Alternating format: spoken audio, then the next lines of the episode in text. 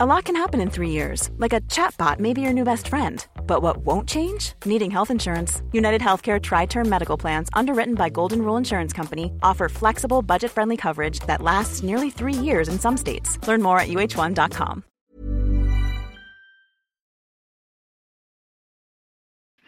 Bonsoir, bienvenue dans le podcast Culture PSG du 6 2019. Excusez-nous, on a un gros fou rire d'avant-podcast. On va tenter de revenir ce soir sur le PSG Nice de samedi après-midi qui était euh, un peu ennuyeux, dira-t-on. Et ensuite, on va tenter de faire un débat sur l'aspect raté ou non de la saison du PSG, puisque c'est quelque chose qui revient régulièrement. On finira avec les résultats des autres équipes du PSG, notamment le PSG Hand qui nous a brisé le cœur euh, dimanche en fin d'après-midi. on parlera féminine, les jeunes, tout ça. On est quatre pour euh, débriefer tout ça ce soir. Nous avons Monsieur Martinelli qui est en pleine forme. Salut à tous. Nous avons Max qui normalement est bien aussi. En pleine forme aussi. Voilà, et nous avons euh, Simon de retour de vacances en pleine forme. Bonsoir à tous. Voilà. Euh, donc, on va. Ben, je vois qu'il y a déjà des habitudes sur le live, donc bonsoir à tous. On va attaquer direct sur le PSG Nice de samedi, puisque bon, ça, ça restera pas un match euh, dont on se souviendra pendant bien longtemps, mais on va quand même faire un petit retour dessus.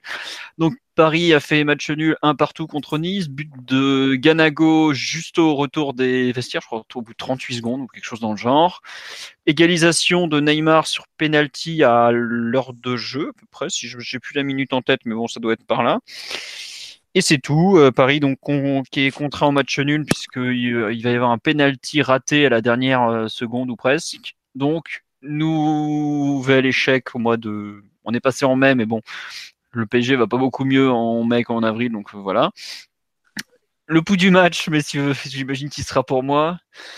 Euh, bon, une rencontre de fin, voire de très très fin de saison. Il n'y a plus de Coupe de France, plus de championnat vraiment à jouer. On dira pas que c'était un des pires matchs de la saison parce que je pense qu'il y en a eu d'autres un peu plus tôt euh, qui n'était pas beaucoup plus réussi, mais qui s'était fini de façon un peu plus heureuse avec une victoire. Une équipe niçoise qui aurait été bien meilleure qu'à l'aller, il faut quand même le signaler, la progression de l'OGC Nice. Mais pour le reste, euh, oh là là. Max me disait avant la rencontre, je l'ai vu, mais j'ai failli m'endormir. Bon, on dirait que ça a été compliqué, même si euh, la première, il y a eu deux trois bonnes choses en début de match, mais vraiment le, reste contenu très pauvre. Et je trouve la nouvelle démonstration que cette équipe euh, attend juste la fin de saison, quoi, tout simplement. Et franchement, j'ai du mal à leur en vouloir, mais vraiment un contenu euh, peu, peu attrayant par rapport notamment à la composition d'équipe de départ. Honnêtement, je galère à faire ce bout du match parce qu'il y a tellement pas grand chose à en dire dans un sens ou dans l'autre que. Je parle de Montpellier alors, Phil. Ah oui, j'avais oublié qu'on avait pris une rousse à Montpellier quelques jours plus tôt. Enfin, pas une grâce, rousse, à l'immense, grâce à l'immense Souleymane Camara. Oui, oui, non, mais c'est vrai, qui a prolongé aujourd'hui, donc il pourra de nouveau nous mettre un but l'an prochain. Non, mais honnêtement, ce PSG Nice, euh, enfin, je sais pas ce que vous en avez pensé, mais euh, en termes de, de, jeu, de, de. Tourelle a, utilisé, a utilisé le bon mot. Hein. C'était un match amical, match de pré-saison, donc euh, ça s'est vu au niveau, au niveau du rythme au niveau de l'engagement et au niveau de l'intensité que, que, les joueurs du, PSG ont, pu mettre sur le terrain. Euh, il y avait eu un petit, une modification quand même sur le plan tactique euh, pour aborder ce match. On est, pas, on est retourné à une défense à 4 plus, euh, plus classique et sans nuance sur les phases de jeu avec ou sans ballon. Donc c'est une configuration qu'on avait connue en septembre-octobre, avant le passage à, à 3 vers la deuxième mi-temps face à Naples, Marseille, tout ça. Donc euh, on a revu des, choses qu'on voyait en début de saison avec Neymar en 10 du 4 de 3-1, Di Maria euh, à gauche, quitte à laisser Draxler euh, côté droit, alors qu'intuitivement tu penserais plutôt à faire l'inverse. Verratti côté gauche lui aussi double pivot, donc rapproché de Neymar pour, insister entre les deux. C'était un peu les, axes, j'imagine, de la préparation et de, ouais, de, du choix qui a été fait sur le plan, sur plan tactique, mais c'est très difficile d'en tirer des conclusions parce que quand il n'y a pas le minimum qui est fait en termes d'engagement, de, rythme, tout ça, c'est assez hasardeux et, et aventureux de, vouloir tirer des conclusions après sur, sur les bienfaits ou les, ou les bonnes conséquences ou les mauvaises conséquences d'un changement tactique. Donc au final, voilà, on continue cette, cette fin de saison en roue libre. Euh, juste quelques, une petite stat quand même en passant. Euh, après, la, après le 600 au Camp Nou, on avait enchaîné 12 victoires, 1 nul et une défaite sur le reste de la saison. Après l'élimination l'an dernier, on avait fait 9 victoires, 4 nuls et 0 défaite. Et là, on en est à. Attends, on a forcément. On perd contre Rennes l'avant-dernière journée, Mathieu. Une défaite, c'est vrai. Voilà. Et, et, là, on en est à 4 défaites déjà, 2 nuls et 5, et 5 victoires, il me semble. Donc on est vraiment en roue libre et ça, sur une période qui est si longue qu'à mon avis, pas vraiment anecdotique et j'ai du mal à ne pas imaginer avoir des conséquences. Effectivement. D'accord. Euh, bon, je pense qu'on y reviendra après par rapport à, d'autres choses. Quand, vraiment, quand l'équipe euh, se laisse aller comme ça pendant deux mois, comment après tu reprends, tu reprends la main et tu. Ça, c'est des questions après qui vont se poser. Hein. Très bien. Euh, Max, sur le, match, euh, est-ce que tu veux, tu veux rajouter des choses ou Non, mais honnêtement, euh, c'est, je ne peux que, que plus soyez par rapport à vos, premières analyses. C'est vrai qu'on a, on a le match typique d'une fin de saison qui n'en finit plus et dont on ne voit absolument pas le, le, bout.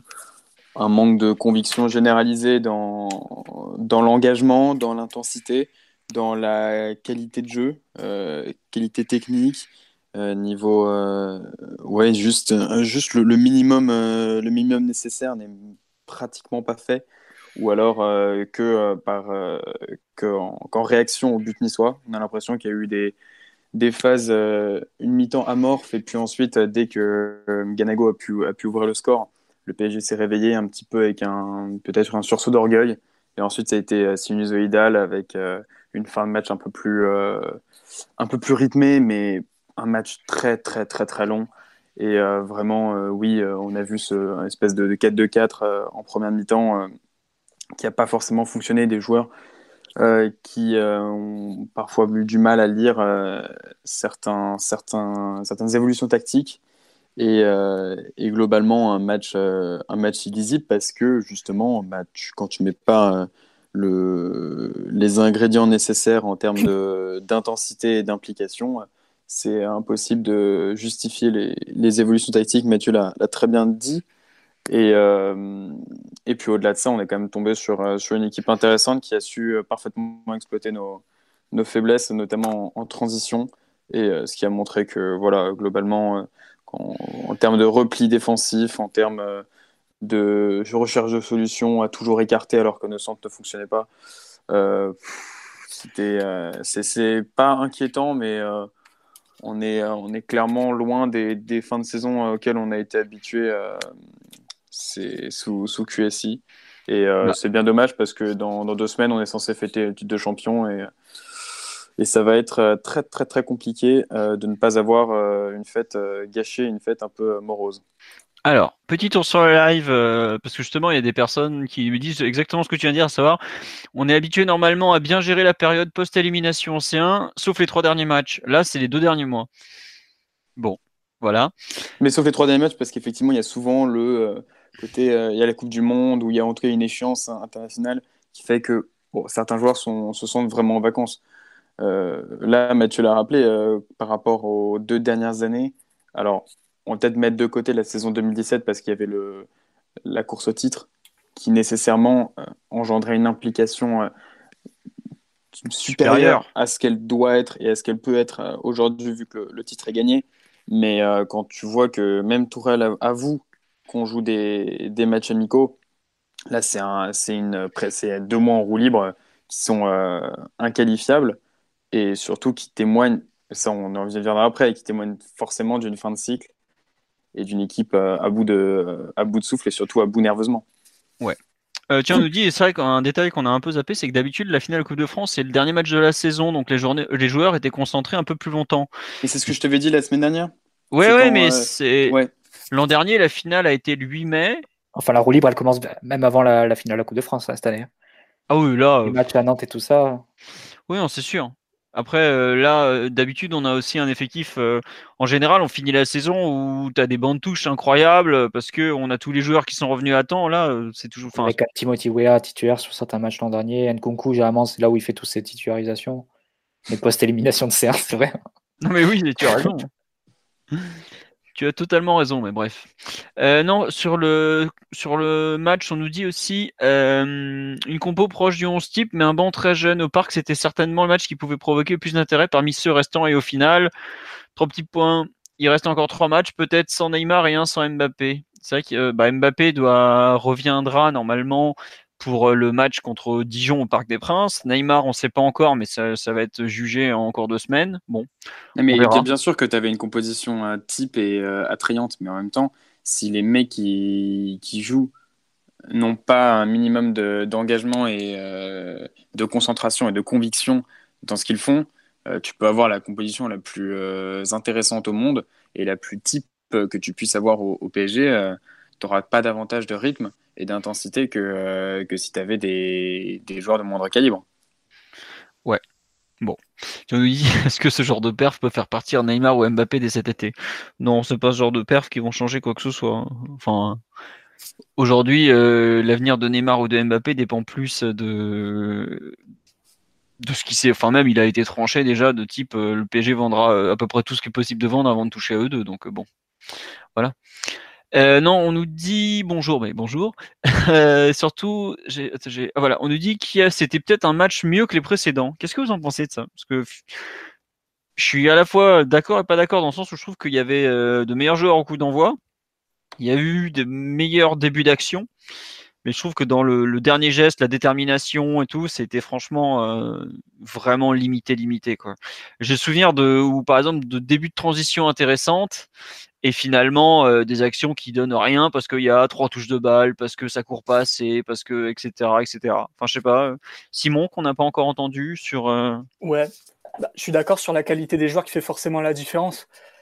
si tu as un duo d'attaque Neymar Cavani, c'est pas pareil que Nkunku Choupo-Moting. Donc forcément tu as, forcément un peu de talent qui va faire la différence ou en tout cas montrer des choses plus intéressantes. Mais comme on, l'a dit pendant 10 minutes, là, s'il n'y a pas d'intensité, pas de rythme, pas de qualité, tu peux pas faire grand chose. Surtout que Nice, c'est une bonne équipe. Ils n'allaient pas, pas se laisser faire aussi facilement. Après, on aurait pu faire beaucoup mieux. Mais il y a une espèce de, perversité au fait de jouer en roue libre qui est que tu manques d'efficacité offensive et défensive. Avec un peu plus de, sérieux, un meilleur état de forme, un meilleur état d'inspiration il y a beaucoup de, situations ou d'occasions qu'on aurait transformées d'habitude quand on est plus en forme. Et, pareil défensivement. Là, euh, c'est pas anodin qu'on prenne un but 15 euh, secondes euh, à la reprise de la seconde mi-temps sur un long ballon vers l'avant. C'est symptomatique d'une équipe qui, qui est en difficulté, qui n'a plus envie de jouer, qui, n'a plus rien dans les jambes, plus rien, plus d'influx nerveux non plus. Donc c'est ouais, l'effet pervers de, de, jouer en roue libre, c'est que même ce que tu fais de positif, t'es pas récompensé et à la moindre déconcentration, tu le payes, tu le payes souvent, souvent cash. Et c'est ce qu'on voit depuis plusieurs matchs parce que le nombre de buts qu'on prend, le nombre de buts qu'on ne marque pas, c'est, ça commence à devenir très, très symptomatique là. Ok, non mais tu as raison. on nous dit sur live, euh, d'accord sur l'idée que Paris était mieux organisé en première mi-temps. Après, ça s'est traduit par peu de réelles occasions. Mais je trouve que c'est ça. Tu manques de tranchant dans le dernier geste. Je vois par exemple un joueur comme Di Maria qui est quand même plutôt un modèle de, précision. Tu vois ce qu'il fait, des ballons qu'on lui donne en première mi-temps, mais c'est un, massacre. Tu as cinq frappes qui servent à rien, des centres où il, regarde même pas, il faut un peu. Enfin, par rapport à la qualité du joueur, c'est là où tu te rends compte que la concentration a un, rôle vraiment euh, très important pour, euh, être performant. Ça fait combien? Ça fait des semaines qu'on n'a pas fait un match en étant vraiment concentré. Le, dernier match où ils ont été concentrés, euh, ça a été la Coupe de France. Il y avait 20, euh, il y avait 20 0 il y avait 2-0 après 20 minutes par exemple. Après, ça n'a pas tenu sur la durée pour plein de raisons. On est revenu longuement dernièrement, mais je trouve que ce genre de match là, les ils font ils, font un peu semblant. C'est après Mathieu, tu as l'air de dire que tu vois pas comment ça pourra ne pas laisser des traces. Moi, je trouve que c'est des joueurs qui sont tellement habitués à passer à autre chose en permanence. Là, c'est quand même deux mois de vacances. Si c'était juste les, deux, trois derniers matchs, bah, comme les saisons précédentes, évidemment, on passerait, on passerait vite dessus. Mais quand, as, quand pendant deux mois, tu as une équipe qui répond pas du tout, je sais pas. Enfin, personnellement, je, m'interroge un peu. Après, il faut nuancer avec des cas individuels de joueurs qui peuvent être blessés, qui peuvent préparer la, la Copa América. Ou, euh, Et après, tu as une ambiance, un environnement Mais oui, comme ça de, relâchement total.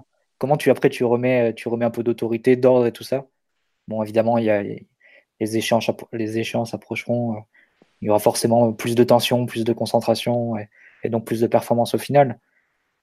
Mais bon, je ne sais pas, j'ai quand même du mal à voir beaucoup d'effets positifs dans une équipe qui, qui laisse totalement filer comme ça pendant, pendant deux mois, hein, pas pendant deux semaines.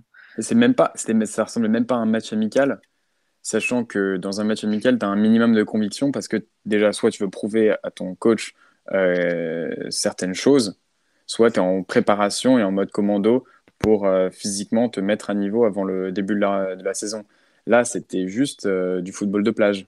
En plus, ce qui m'interroge aussi, Max, c'est on entend, enfin, Tourelle utilise le levier de, de, la suppression des jours de repos sur les, sur les jours après les matchs.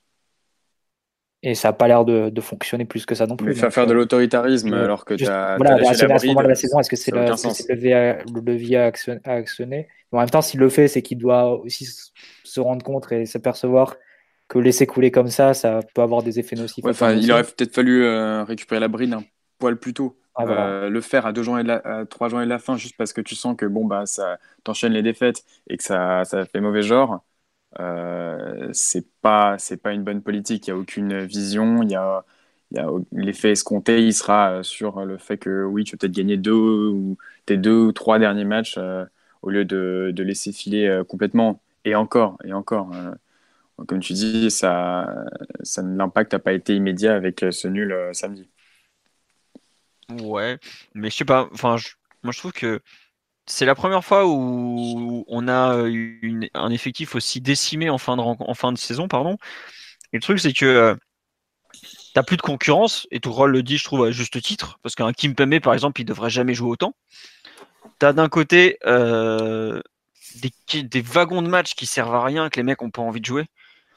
Enfin, il a beau dire, ouais, euh, ça servira pour l'an prochain, mettre la pression un peu comme ça, mais l'an dernier, ça a été la même chose. Les derniers matchs, ça a été la débandade. Je sais pas si vous vous rappelez, on met 3 points en 4 matchs à la fin du championnat l'an dernier. Quoi. 3 points en 4 matchs. C'est, bah, je crois qu'on doit faire aussi bien en ce moment, vu qu'on a gagné contre Monaco, par exemple. Ça en dit long, je trouve, sur l'état de, délabrement et à quel point les saisons sont longues. Après, il y a un autre truc, c'est que quand on arrivé à la trêve hivernale, les mecs étaient déjà rincés parce qu'ils disaient, bah, avec la Coupe du Monde avant, on n'a pas eu beaucoup, enfin, on n'a pas pu vraiment totalement, totalement coupé parce que bah, il fallait digérer la déception pour euh, la plupart d'entre eux. Et t'as l'impression que cette saison, en fait, c'est pratiquement la suite de la précédente qui déjà s'était terminée en semi-roue libre parce qu'ils avaient tous la Coupe du Monde dans la tête. Et là, euh, ils, ont, ils ont été sous une pression euh, monumentale jusqu'au mois de mars où ça a explosé en vol après PSG Manchester. Tourelle a réussi à driver encore un peu son truc pour accrocher quatre victoires consécutives après Manchester, faut pas l'oublier. Mais ensuite, il a, c'est un peu sauf qui peut. Et puis, bah, t'as, faut pas oublier, il le dit, la trêve internationale du mois de mars, elle a fait mal, mais euh, mentalement, il y a déjà une rupture de. Enfin, ils, sont, ils sortent du cocon parisien. Et surtout, c'est physiquement où ça pète dans tous les sens. Quoi. Parce que bah, Di Maria revient blessé. Bon, Draxler c'était déjà blessé avant. Euh, Meunier, de, de, mémoire, il se blesse juste avant. Alves, il se blesse juste avant. Enfin, on perd quatre joueurs, quatre ou cinq joueurs d'un coup. Et à, partir de ce moment-là, on n'a jamais réussi à retrouver le fil. Alors là, on va voir les trois matchs qui restent, même si ça risque d'être un massacre aussi. Mais le euh, déplacement à Angers va faire très très mal. Hein. Déjà, quand, quand en normal, c'est un déplacement compliqué. Ah bah, l'Estadio Juan Boin, euh, c'est pas, c'est pas un... Bon ah maintenant, oui. C'est vrai qu'on est passé à Raimundo Copa, mais bon, euh, globalement. Euh... Sans intensité qui va jouer face à Endoy. Et non, Chèque. C'est fini. c'est fini pour Cher. Ah, on a une pensée pour le, mythique Sharendoy, mais bon, malheureusement, il a. Flavien, Thème veut mettre le feu dans notre défense. voilà, et Thomas Mangani reste un international italien en puissance, ne l'oublions pas. Non, mais ouais, euh, enfin, une personne sur live disait ouais, euh, il va y avoir euh, deux mois ou trois mois de trous et puis ils vont revenir comme si de rien n'était. Mais moi, je pense que c'est ça quoi. Et tous les ans après l'élimination de Champions League, on finit qu'à un cas et puis on arrive vaguement. Et après, tu, tu peux repartir très bien la saison suivante. Surtout que pour le coup, ils vont avoir une vraie rupture puisque bah, pratiquement tout l'effectif va partir en sélection. Il y a quand même des mecs qui vont jouer la Copa América. Là, nous, les Européens, ils vont avoir des matchs de sélection importants au mois de juin avec euh, ce qui est encore des, matchs de qualif. Je sais pas, je trouve qu'en fait, ils ont, ils ont surtout besoin de s'oxygéner la tête et peut-être que les règles vont commencer à changer dès maintenant en vue de la saison prochaine. Et très bien qu'ils commencent à s'habituer peut-être à, à certains, enfin, remettre en cause certains mauvais, mauvaises, certaines mauvaises habitudes qu'ils avaient prises. Mais bon, j'avoue que j'ai du mal à croire que cette fin de saison puisse avoir un, réel impact concernant le, futur. Quoi. Parce que même Tourelle, quand il dit je juge les joueurs par rapport à la suite, mais ce qui fait la suite, c'est même pas lui en, dans le fond. C'est est-ce que les joueurs auront des offres ou pas. Quoi. C'est plus euh, combien de clubs vont être demandeurs de ces joueurs qui n'avancent pas ou qui, qui n'en peuvent plus. Ce genre de choses. quoi. C'est pas vraiment euh, lui il peut dire ce qu'il veut. Euh, si personne n'a voulu de Kurzawa pendant l'été, bah Kurzawa il sera à la reprise de l'entraînement et basta. Hein. C'est au bout d'un moment, c'est la loi des transferts et c'est pas lui qui va définir tout ça. Hein. Donc, euh, je comprends qu'il tente d'activer ce levier, mais malheureusement, il est, il est une variable parmi tant d'autres, alors qu'au cours de la saison, c'était lui qui décidait un peu de, de tout. Quoi.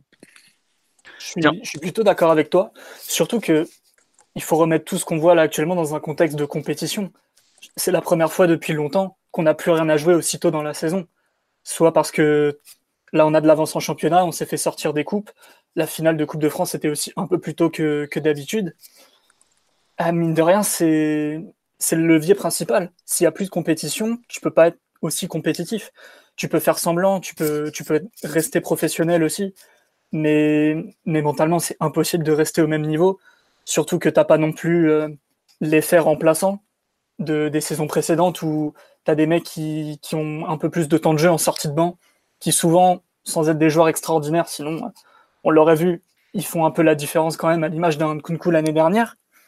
Là, t'as même pas, même pas tous ces leviers-là. T'as plus de compétition, t'as un banc décimé, t'as des cadres pour la plupart qui sont en méforme ou qui reviennent de blessures ou, qui ont la tête ailleurs. Alors certes, c'est au final les résultats sont un peu désastreux, mais je crois pas du tout qu'on puisse tirer quelconque conséquence négative ou, quoi que ce soit de 5 six mauvais résultats d'affilée. C'est pas c'est chiant, mais c'est pas non plus. Euh, ça va pas changer le projet, c'est pas la mer à boire, ça va pas. Euh, ça remet pas en cause certains statuts ou certains. ou certains. ou l'avenir de certains joueurs dans le club non plus.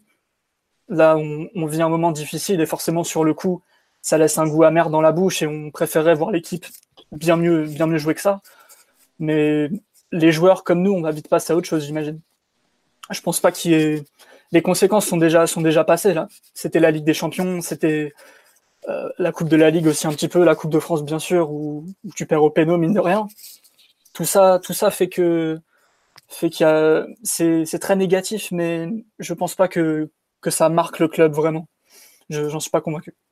Je sais pas, Mathieu ou Max sur un peu les, même si on sort du thème de PSG Nice, sur les conséquences un peu de, de cette fin de saison en roue libre Que les conséquences ne soient pas aussi dramatiques qu'on puisse euh, que, que, le constat, euh, que le constat pourrait engendrer. Pourquoi pas? J'entends bien. Maintenant, le constat, il est nécessaire et il faut quand même euh, aussi faire le diagnostic de, de, la situation sans tomber dans du relativisme de ah, c'est pas de la faute de, c'est à cause des blessures de, non, il faut un, moment, il faut aussi euh, savoir euh, mettre les points sur les i, un petit peu se regarder, euh, se regarder en face. Et on est clairement dans, je trouve, dans une fin de cycle qui ne dit pas son nom. donc effectivement, oui, tu pourrais considérer qu'il y avait des blessures, qui, des circonstances atténuantes, avec la fin de saison qui est longue et moins de, pression parce que moins d'enjeux. Peut-être. Et, honnêtement, j'avais cette, cette pensée il y, a, il y a quelques temps. Mais là, euh, clairement, tu, tu sens qu'il y, y, a trop de joueurs qui ont, qui ont lâché mentalement alors qu'ils n'auraient pas dû le, le, faire. Que certains. Il y a une usure. Il y a une usure de l'ensemble du groupe. Alors, encore une fois, que les conséquences soient pas aussi énormes et catastrophiques que euh, la fin de cycle, le terme de fin de cycle peut, euh, peut engendrer, ok, mais nécessairement, il faut aussi euh, savoir faire le bon diagnostic et pas juste euh, estimer qu'il y a une loi des séries au niveau des blessures, que euh, tu as, eu un enchaînement de, de coïncidences et de circonstances atténuantes. Non, clairement, tu es dans un groupe qui, est essoufflé, un groupe ou un, un effectif avec certains joueurs qui ont, ont peut-être la tête ailleurs, clairement plus l'énergie ou l'implication nécessaire pour être euh, aujourd'hui joueur du PSG. Et euh, l'idée de régénérer est, nécessaire quand tu vois une, un, tel libre, enfin une telle fin de saison en roue libre. Très bien. Euh, tiens, on nous dit comme effectivement, quelle bêtise cette finale de Coupe de France fin avril. Si les finalistes ne jouent ni le titre ni le maintien, ça désengage deux clubs du championnat avec des conséquences qui peuvent être importantes pour ceux qui les rencontrent et ont encore des choses à jouer. Ah bah ça oui, c'est sûr, mais... Euh, non mais c'était bien avant quand c'était le dernier match de la saison. Ça mm. c'était euh, la vraie Coupe de France. Ouais. Ensuite, euh, on nous dit que ça laisse deux points très inquiétants. Les coiffeurs n'ont même pas envie de prouver qu'ils peuvent être plus et Tourelle n'aura trouvé aucune solution. Mais ouais, ouais. Non mais c'est assez dramatique les matchs qu'on a joués avec des entre guillemets des remplaçants puisque tu te rends compte que bah, tes remplaçants sont sont pas remplaçants par hasard quoi. Et c'est peut-être ça la, pire nouvelle dans le fond parce que même sur des matchs où tu peux te mettre en valeur, à part Dagba, tu as l'impression que tu aucun joueur du banc de touche qui a su profiter de ces rencontres. Globalement, s'il y a une chose que, que, cette série de matchs a mis en lumière, c'est l'hétérogénéité du, du groupe. On peut faire quasiment plusieurs, euh, plusieurs groupes au sein, de, au sein du même groupe. Tu as, un groupe très restreint, de plus en plus restreint avec le, le plus les années passent, de, de, joueurs de top niveau, euh, fiables. Euh, on les connaît, hein, il y en a 6-7 dans l'effectif.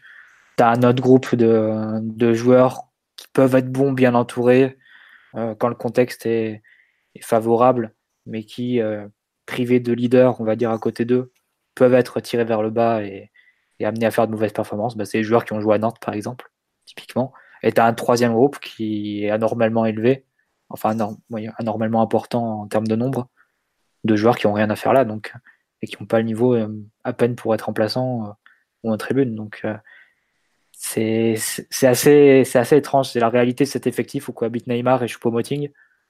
et ils sont tous les deux titulaires en pointe à Montpellier. C'est c'est un groupe très hétérogène et qui demande et qu'au fond, enfin voilà, c'est trois groupes qui sont pas solubles entre eux et au final ça donne pas une, équipe, ça donne pas un groupe. Et quand il y a des, quand les difficultés arrivent, quand il manque des joueurs, au final ça, tu sens que qu'il y a rien qui, lie et qui, tient en fait ces, groupes ensemble. Et euh, moi j'abonderais plutôt dans le sens de Max, dans le sens où autant j'étais pas sur cette ligne jusqu'à Manchester parce qu'on était sur une courbe ascendante, mais je suis pas d'accord pour mettre de côté complètement deux mois de compétition, quasiment un cinquième du championnat. Euh, ça doit faire partie du bilan aussi et c'est peut-être la partie de la saison qui appelle le plus à la, rénovation et à la régénération de l'effectif en fin de saison. D'accord. Les joueurs qui n'ont plus rien à donner au final. Mais par exemple, tiens, je vais te sortir un exemple tout bête, Mathieu. Du 11 de départ de samedi, là. tu penses qu'il y en a combien qui vont partir? Parce que tu parles de fin de cycle. Non, je ne sais, pas, fin de cycle. Après, c'est des, des termes un peu génériques. Il faudrait savoir la fin de cycle elle a lieu, euh, elle a lieu avec le départ d'Ibra et, un peu après Maxwell Mota. Mais le problème, c'est qu'on n'arrive pas à réenclencher un nouveau cycle. C'est ça le, ça le souci pour moi. C'est qu'on n'arrive pas à enclencher un nouveau cycle Neymar Mbappé. On n'arrive pas à construire l'équipe autour d'eux. Et on en est, mine de rien, bon, c'est un peu la transition avec le thème. Je suis désolé, Philo, mais, mais on, en est, un peu à, la, à une deuxième saison pour rien, presque, avec celle de l'an dernier. Donc, euh, au final, je ne sais pas si on est encore dans une transition, on n'arrive pas à enclencher vraiment une équipe qui, qui va être compétitive autour de Neymar et Mbappé. Ça va être un, peu l'enjeu de, cet été. Pour répondre plus directement à ta question sur les joueurs qui, doivent partir ou qui peuvent partir sur le 11 de, samedi, je ne sais pas. Après, je, pense qu'il y a un noyau restreint de, joueurs qui sont, qui sont intouchables. C'est Neymar, Mbappé, sans doute Verratti, Marquinhos et on pourrait rajouter Thiago Silva, Di Maria qui qui ont un peu d'âge maintenant, mais je suis pas sûr, pas certain que des clubs viennent les chercher cet, été. Mais après, au-delà de ça, tu, tu, sens bien que le club euh, écoutera les offres pour à peu près tout le monde. Oui, oui, oui, oui, oui là c'est évident ça. Et globalement, euh, s'il y a une bonne offre, à mon avis, ça va être clair de type euh, bon, tu es gentil, mais. Kerrer et Paredes, je pense, vont un peu, sont un peu mis de côté parce qu'ils ont été achetés très cher et pour le PSG, ce serait impossible de, de retrouver sa mise la mise initiale euh, dès cet été. Donc je pense qu'eux, ils sont aussi assurés de rester, mais après tout le reste, c'est, euh, je pense que le scénario, enfin le, leur futur est vraiment, euh, vraiment très ouvert et ça dépendra des offres qui, qui arriveront. Alors les joueurs un peu amortis d'un point de vue comptable, à mon avis, sont très très très poussés vers la sortie, par exemple, parce que c'est ceux sur lesquels tu as le plus à gagner, donc forcément, il faut partir, messieurs. Il faut y aller maintenant. Allez, salut. Euh, non, euh, vous voulez revenir un peu sur les performances individuelles du PSG Nice ou franchement on s'embête même pas et on avance un peu sur la suite quoi. nous aussi on est en roue libre. Allez go. honnêtement, est-ce qu'on a des souvenirs très précis de ce match? C'est pas sûr. Non, moi il y a juste un truc sur lequel je voudrais revenir, c'est euh, la... la défense à 4 qui à mon avis c'est marrant, je trouve qu'on a une base défensive où il y a la moitié des joueurs qui sont plus à l'aise à 5 et la moitié qui sont plus à l'aise à 4. Effectivement, bien construit encore.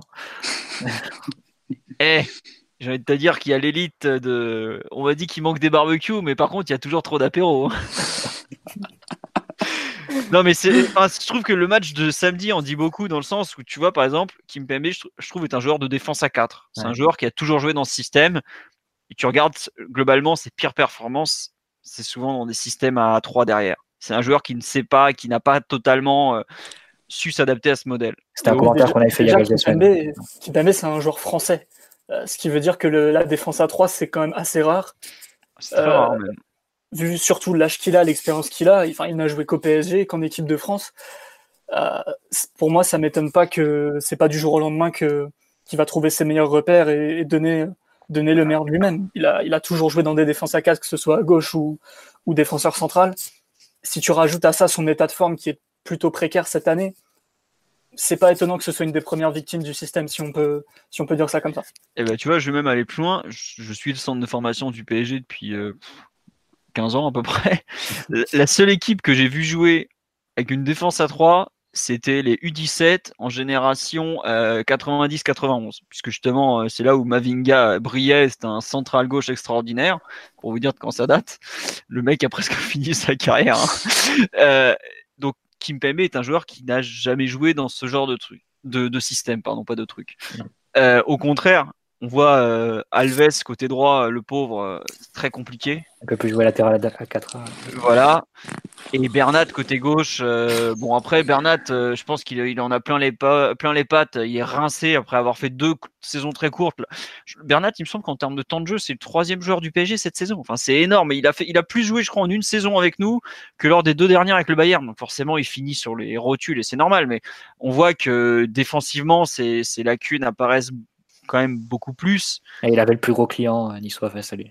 Et il avait un Atal qui visiblement avait des choses à montrer, qui lui a, qui lui était vraiment bouillant, bouillant et qui lui a, qui lui a fait très mal. Mais je trouve que ce, ce manque de d'homogénéité, comme tu dis, dans, même sur le profil des défenseurs, on dit beaucoup. Par exemple, on a euh, Marquinhos qui lui arrive à jouer un peu dans tous les systèmes, tous les postes, parce que c'est un joueur qui en Italie déjà a joué un peu partout, que Tuchel a fait jouer au milieu, qui a joué arrière droit aussi pendant une période, faut pas l'oublier. Enfin, c'est un joueur qui a, un peu touché à tout, mais les autres ont vraiment plus de mal à, passer de l'un à l'autre et quelque part, c'est aussi, ça montre aussi que Tourelle a fait beaucoup d'essais, mais quand tout bien, quand tout, tout allait bien, que tout tournait bien, c'est apparu comme acquis et finalement, ça n'allait pas forcément tant que ça.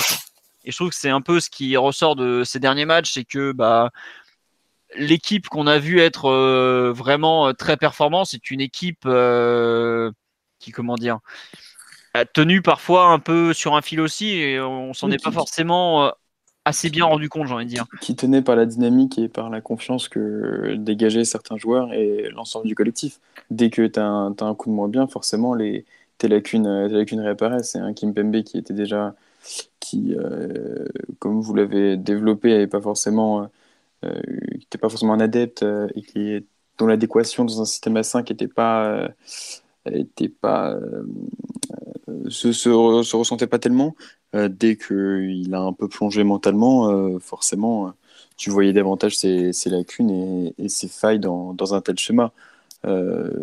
Déjà qu'effectivement tu manques de repères. Alors si tu as une dynamique collective qui est mauvaise et un mental qui est friable euh, tout de suite, euh, c'est euh, tes performances s'en ressentent. Puis le meilleur PSG, il reposait sur des, il reposait sur des, sur des rôles que seuls des joueurs très précis dans l'effectif, enfin seul un joueur dans l'effectif peut remplir à chaque fois. Il y avait Marquinhos dans ce rôle hybride, euh, libéraux milieu de terrain. Il n'y a que lui qui peut le faire dans l'effectif. Il y avait Verratti qui jouait tout seul au milieu de terrain dans un 3-1-2-4. Enfin, tu, tu appelles le système comme tu veux. Euh, mais il jouait vraiment tout seul dans un espace énorme à gérer et il, s'en sortait parce qu'il s'appelle Verratti. Et tu avais Neymar aussi qui faisait le lien entre le, entre le milieu et l'attaque dans une sorte de dans un poste de entre le relayeur gauche, le, meneur de jeu et l'ailier. Enfin, c'était quelque chose d'assez ahurissant. Et forcément, quand, quand, il te manque après des joueurs, euh, et ça tenait un fil, tout cet équilibre. Et quand il te manque après des joueurs, et quand, bien quand il y a des états de forme qui, qui baissent un peu, forcément, le, château de cartes un peu s'écroule. Toral avait réussi à corriger sur une période, euh, bah, la période avant Manchester, euh, où il doit faire son Neymar et il réussit à, à rebricoler quelque chose qui tient un peu la route en fixant vraiment la défense à 3 et, en passant Marquinhos et Verratti ensemble au milieu sans, sans vraiment euh, nuancer, sans vraiment nuance sur le poste de Marquinhos. Et, mais après Manchester, enfin, on, est revenu à, la case départ. On est revenu. Euh, là, le match qu'on fait ce, samedi, c'est un match qu'on a pu faire avant les grands changements, avant la phase de progression qu'a connu l'équipe euh, au, milieu de l'automne. Ah bah, enfin, on a eu des matchs tout aussi dégueulasses au milieu de l'automne. Hein. Je repense à PSG euh, Toulouse, je crois. Il me semble que c'est au milieu de l'automne. C'est encore le cas de 3 ça, PSG Toulouse ou pas? Non, non, c'était un, peu après. Mais c'était euh, c'était le premier match après la trêve hivernale, je crois, de novembre. Autant dire qu'on, pareil, on récupère des mecs qui ont encore la tête euh, un peu partout. Enfin, le 1-0 horrible sur penalty ou, ou je crois que c'était 1-0 but de Cavani qui met un super but en début de match et après ça prend la tout bas quoi. après, il y, a des, après, y a des choses qui m'interrogent un peu. C'est euh, dans les choix de Tourelle samedi, c'est quand tu quand l'équipe est quand les joueurs sont pas motivés, euh, pas bien dans leur tête et tout ça, généralement tu vas au plus simple et tu les mets à leur poste. Tu le fais, tu leur fais faire des choses simples. Et j'ai l'impression qu'il a encore privilégié euh, des, questions de système sur le match de samedi. Je m'explique. En mettant Di Maria vraiment collé à la ligne à gauche et Draxler côté droit, il a repris des, fonctionnements qu'il utilisait en début de saison qui s'explique très bien. Tu mets Di Maria collé à la ligne pour, permettre d'ouvrir des espaces à Neymar dans l'axe. Et tu, euh, décides d'utiliser Draxler plus à l'intérieur pour l'utiliser un peu en relais. Et pareil, tu utilises Verratti plutôt axe gauche pour pouvoir le connecter à Neymar. Mais au final, est-ce que tout ça, ça bénéficie vraiment à des joueurs qui n'ont pas envie de jouer, enfin, qui sont pas vraiment bien mentalement? Alors que voilà, tu mets, tu mets Di Maria à droite, Draxler à gauche et Verratti plus sur son profil. Peut-être que ton système il est moins cohérent de base, il va t'offrir moins de solutions collectives, mais tu as des joueurs qui sont plus, euh, qui sont plus euh, frais, on va dire, ou plus adaptés au poste euh, auquel ils jouent. Donc je sais pas, peut-être qu'il a été encore un peu trop, trop ambitieux à ce stade de la saison. Peut-être qu'il faut encore plus simplifier et juste mettre les joueurs là où ils se sentent le plus naturellement, et, au lieu d'essayer encore de, trouver des cohérences au niveau, au niveau collectif ou tactique. C'est une réflexion. Enfin, moi, pour moi, il, a fait, il fait des équipes par rapport un peu au, physique des joueurs en ce moment. Tu vois, par exemple, tu parles de Neymar. Pour moi, il joue même pas milieu offensif. Il joue carrément second attaquant samedi. Parce que bah, il a beaucoup joué, qu'il a pas de très, haut. Ouais, je crois que c'est le match qui joue le plus haut de la saison après le PSG Camp où il fait l'avant-centre en début d'année, honnêtement. Mais surtout, tu vois, pour moi, il met Di Maria qui a encore moins de coffres côté Bernat et il met Draxler qui, en a un peu plus côté, euh, côté Alves en fait. Et c'est comme ça qu'il a construit ses pairs. Après, euh, effectivement, c'est des trucs qu'on a déjà vu dans la saison. Mais euh, enfin, moi, je, le comprends comme ça. Après, comme tu dis, hein, il a jamais été trop fan sur la saison de mettre en faux pied quand il joue en 4-4-2. Mm. Enfin, avec ces joueurs-là, en tout cas. Oui, parce que c'est sûr, parce que tu, tu mets Di Maria à droite, il va rentrer dans l'axe, et donc ça va un peu retirer de l'espace à, à, Neymar. Mais bon, est-ce que ce stade de la saison, tu en as encore à faire, à faire ce type de réflexion? Est-ce que... Tu as, aussi des centreurs pour Cavani qu'il faut, qu'il faut pas oublier euh, sur le match de Nice, où euh, avec tout le monde sur son vrai pied, euh, près de la ligne de touche, normalement, tu peux, tu peux trouver des, des positions de centre plus naturelles et, et profiter de, de, sa domination dans la surface aussi. C'était, possiblement l'une des clés de ce plan, et notamment on a beaucoup vu Paredes changer le jeu côté, côté Di Maria. Ouais. Elle trouvait, elle trouvait souvent, souvent excentrée assez seule collée à la ligne, donc c'était aussi, aussi en réflexion, mais bon. Est-ce que Di Maria, euh, complètement rassé par la fin de saison, euh, qui ressort de blessure et est encore capable, enfin, et à 31 ans, est capable de faire des différences euh, côté gauche, comme il en faisait il y a, il y a 10 ans au Benfica? Je sais pas, enfin, ça me semble. Bah, le pire, c'est que sur les appels, il, sur les appels, il faisait la différence, mais après, dans le dernier geste. non, mais il précipitait des centres, il essaie pas de passer vraiment les joueurs. Ah oui, non, non, il a fait un truc. à droite, il, a plus forcément de, c'est plus naturel pour lui de, de, se mettre sur son pied, d'enchaîner avec une frappe ou d'enchaîner avec un, petit ballon comme ça.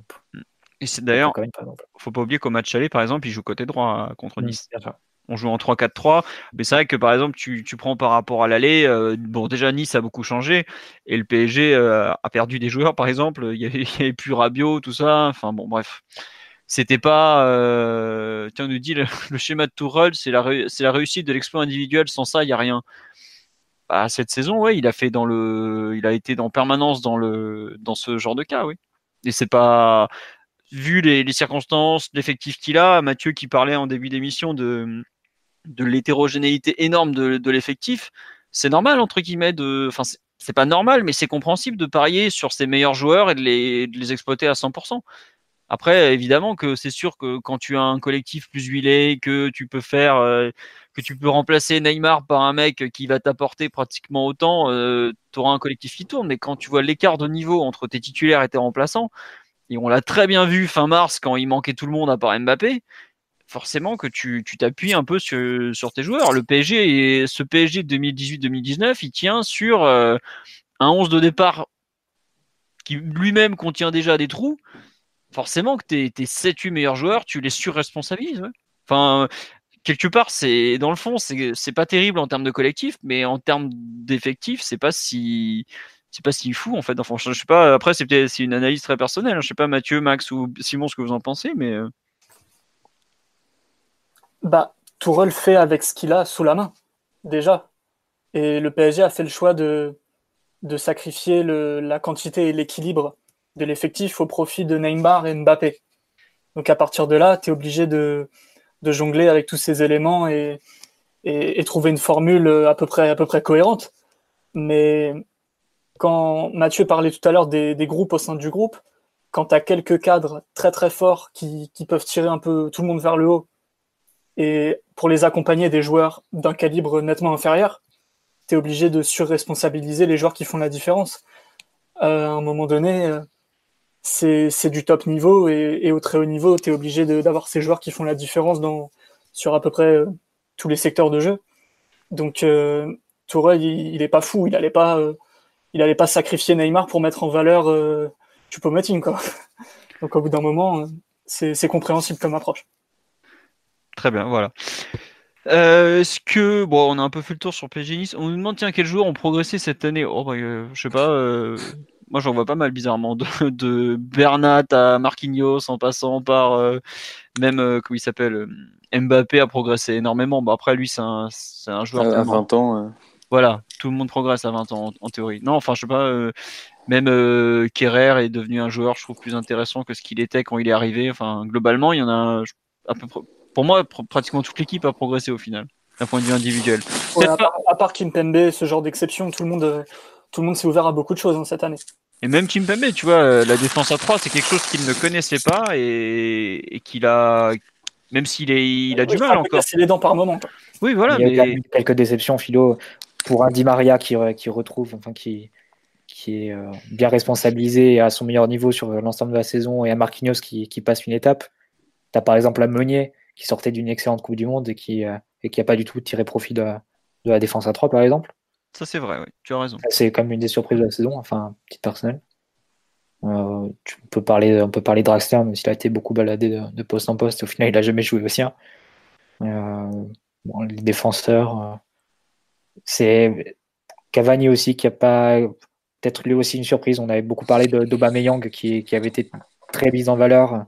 ses qualités de finisseur euh, dans la surface a été vraiment très mise en valeur sous, sous Tourelle à, Dortmund. Au final, Cavani n'aura pas, pas vraiment suivi la même trajectoire. Il n'aura pas réussi, euh, Tourelle n'aura pas réussi à allier Cavani au reste de l'équipe euh, sur pas mal de matchs.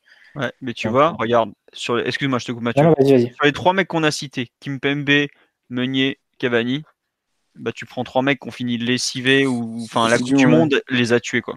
Cavani, il revient, il est physiquement, il a, il a, il a, tourné autour de sa forme toute la saison au final. Le seul moment où il est à peu près en forme, c'est vers euh, novembre, décembre où il arrive à avoir la continuité. Et globalement, c'est peut-être là où il est le plus intéressant. Après, tu vois, en janvier, il revient plutôt bien et encore, je trouve qu'il n'est pas, pas à 100%. Meunier, pareil, à chaque fois qu'on le, le, récupérait d'équipe nationale, il était à la rue. Enfin, je trouve que c'est, on a eu beaucoup de joueurs qui ont manqué de continuité au niveau physique. Quoi. Et quand Tourelle se plaint du fait qu'il a manqué de joueurs fiables, je, je le rejoins totalement, puisque euh, on a. Est-ce qu'il y a un joueur qui a pas, qui a par exemple réussi à faire toute la saison euh, sans, sans rater plus de, on va dire, trois matchs consécutifs? Peut-être Bernat, c'est tout. Même Bernat, euh, il a, il y a pas un moment où il s'est blessé là. Il a pris pas mal de cartons, euh, Bernat. Ouais, mais bon, bah tu vois, Bernat, tu as raison, c'est peut-être le seul qui a eu la continuité, qui a pas eu des cartons rouges. Tu vois, par exemple, même Kim Pembe, quand il prend un carton rouge euh, contre Lyon de mémoire, et ça le coupe dans sa saison. Enfin, après, il, est, il y a eu la, coupe, la gestion de la Coupe du Monde qui est un peu particulière, mais je trouve qu'on a eu beaucoup, beaucoup d'individualités qui ont été euh, gênées par des, des restes d'avant ou des problèmes qui se sont créés eux-mêmes. Je pense à Kim Pembe, par exemple, euh, quand il se prend un rouge pour un tacle complètement euh, débile contre, contre Lyon et même dangereux. Enfin, les joueurs ne se sont pas forcément beaucoup aidés et c'est là où tu te rends compte que bah, on a vraiment été sur un fil pendant des mois et des mois. Et au bout d'un moment, ça pète. C'est vrai qu'on me rappelle que Mbappé n'a jamais été blessé malgré la Coupe du Monde. Ouais. Et ça en dit long concernant euh, quand on voit la force mentale malgré tout de Mbappé. Ça, je trouve ça en dit long par rapport aux autres qui ne sont pas du même bois et c'est pas méchant pour eux. Mais euh, le fait que ce soit le seul qui est un peu épargné euh, montre à quel point c'est peut-être c'est dur de rebondir. Et effectivement, Thiago Silva, mais même Thiago Silva, bah il finit blessure et Thiago Silva, contrairement aux autres, il n'était pas convoqué en sélection nationale en septembre, octobre, novembre, je crois de mémoire. Ou octobre, novembre, c'est sûr. Et là, bah, il est retourné en mars, bah, ça a pété en avril. Quoi. Au bout d'un moment, euh, il y a pas. Après, il- c'est c'est pas traumatique euh, ce qui s'est fait comme blessure? Souvent, le ménisque, euh, c'est sur des faux mouvements, sur des, sur des, sur des traumatismes. quoi. C'est pas forcément des blessures de fatigue. Il a peut-être juste eu pas de chance. Ouais, euh, il y a évidemment qu'il y a une part de malchance, mais par exemple, que- c'était Tourelle qui le disait avant le au mois de, je crois que c'était en février, qui disait ça. Thiago Silva, contrairement aux autres, il n'est pas allé en sélection en, en octobre et novembre. Mhm. ça me permet de le gérer différemment. De, en termes de, de temps de jeu, tout ça, j'ai pas les mêmes problèmes qu'avec d'autres. Et pareil, Di Maria, il fait une excellente première partie de saison jusqu'en février. Bah, c'est un joueur qui était, qui était pas en sélection puisque la- l'Argentine a tenté euh, brillamment de, relancer un cycle. Et bon, tu as souffert comme moi devant leur match. Tu sais que ça n'a pas été une réussite, donc il est revenu. Bah, D'ailleurs, il revient, il se blesse. Enfin bref. Je trouve qu'il y a, en termes de, gestion des individualités et des, nombreux pépins qu'on a, a rencontrés cette saison, c'est irréel. Et d'ailleurs, je, trouve qu'il y a une équipe qui est un peu dans notre cas, c'est Tottenham, qui je crois n'a jamais eu son 11 de départ au complet cette saison. Tottenham, ils avaient 15 joueurs à la Coupe du Monde comme nous. Quoi. Et eux aussi, ils ont un effectif un peu rincé euh, par manque de renouvellement. Mm. Après, eux, contrairement à nous, ils ont su gagner les matchs qu'il fallait en Ligue des Champions. quoi. Et même s'ils risquent de, de finir la saison avec zéro trophée, ils n'auront pas le, la même impression euh, à la fin. D'ailleurs, en parlant de ça, c'est un débat récurrent actuellement entre euh, supporters parisiens et autres, mais bon, on dira que la vie des autres, on s'en fout, faut quand même le dire. On va parler de nous. Euh, Est-ce que pour vous, la saison du PSG est ratée ou pas, réussie ou pas? Qui veut se lancer sur ce thème? Ah, Mathieu a l'air bouillant, il a ouvert le micro direct. Non, non, du tout. du. Vas-y, Philo, veux. Ah non, non, euh, moi je viens déjà de parler, donc allez-y. Euh. Vas-y. Le problème, c'est que quand euh, tu remplis un seul des quatre objectifs de début de saison, ça me paraît audacieux de dire que tu as, fait une saison brillante ou, ou réussie ou en phase avec euh, ce que tu t'étais euh, fixé. Après, il y a mille raisons, mais tu peux pas dire que la saison est, satisfaisante.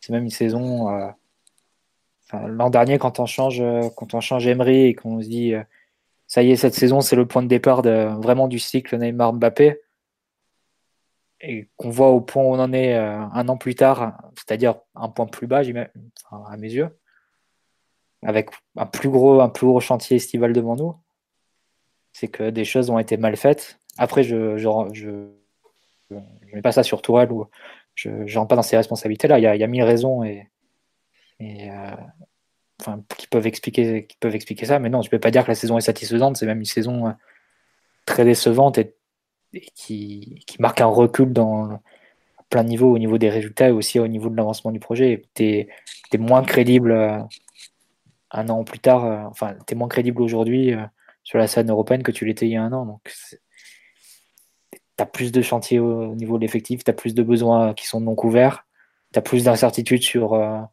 quasiment les deux tiers de ton effectif. Non, c'est une saison qui est bien des égards ratée et qui laissera des traces. Très bien. Max ou Simon pour compléter? Alors juste, on ne s'est pas réunis, euh, enfin on s'est pas concerté avant pour savoir qui allait euh, dire quoi. Donc je ne sais pas si euh, quelqu'un aura un avis différent de celui que je vais, que je vais développer, qui rejoint exactement celui de Mathieu. Donc je me range tout à fait du côté de la thèse de la saison ratée. alors, rater, ça veut dire quoi? Rater, ça veut dire il y a, y a, deux choses.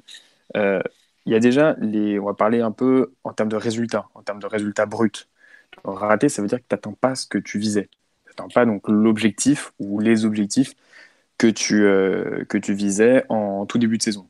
Les objectifs que, que le PSG pouvait légitimement viser euh, de façon tout à fait objective, c'était de faire le plein sur le plan national comme euh, les saisons précédentes, à part 2017, depuis 4 ans, et d'aller le plus loin possible en Ligue des Champions objectivement, euh, c'est complètement raté. Complètement raté. Tu sors euh, dès le deuxième tour en, Coupe de la Ligue, en Coupe de France, euh, tu t'es, tu t'es pas ridiculisé, mais tu te fais remonter quand même de deux buts par le maître de la loose. et tu es dans le point final d'une fin de saison où finalement tu as un tiers de. Ouais, facile un quart de ta saison euh, où le PSG est, en tout point ridicule euh, et est en roue libre avec euh, après un échec retentissant en Ligue des Champions alors que le club avait toutes les cartes en main pour enfin dépasser un stade qui, qui se refuse à lui depuis trois saisons maintenant. Donc d'un point de vue pur résultat, c'est un échec complet que qui est qui est le championnat ou qui est pas de championnat. En plus, quand tu vois le maintenant, quand on entre un peu plus dans le contenu, euh, la seule réussite c'est le championnat. Mais c'est une réussite qui est toute relative. Euh, quand tu vois le niveau à côté, que Lille soit deuxième, que tu es Saint-Etienne troisième, ou, en tout cas potentiel troisième, euh, donc ultra faible. Lyon et Marseille. Max, Max, on t'entend oui. moins moins, ça arrête pas de couper là. C'est bon. C'est bon. Euh, non, non, je disais quand, quand, quand tu es dans, dans, un championnat aussi euh, faible, parce que c'est le, sûrement la Ligue 1 la plus faible depuis, euh, depuis, des, depuis, vraiment des années, tu ne peux pas te satisfaire d'un championnat qui plus est sans aller chercher de records particuliers. Tu vas faire une saison qui est finalement en championnat dans la lignée de celle assez moyenne que tu fais de, dans l'RQSI. Ce ne sera pas la meilleure saison en termes de, points, euh, ce ne sera pas non plus la pire, ce sera juste une saison, euh, somme toute, euh, classique, j'ai envie de dire. Mais tu ne peux pas te permettre ça, sachant que, as, effectivement, tu l'as dit, tu étais censé lancer le cycle Neymar-Mbappé après une première saison, on va dire, de transition, d'essai. Donc, dans le contenu, c'est pareil en tout point raté, parce que un effectif donc essayé de, qui est fait de briques et de broc, où tu te retrouves avec comme première option offensive Draxler, Choupo-Moting, Kunku, ça n'a pas, en tout cas, ça n'a pas de sens. Euh, tu te retrouves avec, euh, encore une fois, cette idée d'un ridicule généralisé à l'égard des autres et à, l'égard de toi-même, des dissensions internes au niveau de la direction, un, vestiaire bon, où ça a l'air d'être euh, le cafarnaum, euh, des leaders qui sont, euh, qui sont contestés, un contenu, même au niveau des rencontres, tu as très peu de rencontres marquantes. Donc finalement, quels sont les enseignements positifs à tirer de, de, de cette saison? Peut-être deux, trois matchs euh, en Ligue des Champions qui ont été réussis avec Liverpool? Bon, bah ouais, ça fait, ça fait quand même très très léger en termes de, de résultats, en termes d'impact que tu peux avoir. Alors ouais, tu, les seules réussites finalement, elles vont être économiques parce que tu as fait des, as signé des bons partenariats et que tu te, tu desserres un petit peu les trains du fair play financier. si la marque PSG avance, euh, le club au niveau sportif euh, stagne au mieux. Très bien. Euh, bon, non, moi je suis un peu moins dur que vous. Hein. Personnellement, je ne sais pas si Simon est lui aussi de votre avis. Non, non, j'ai une vision un peu, un peu différente des choses.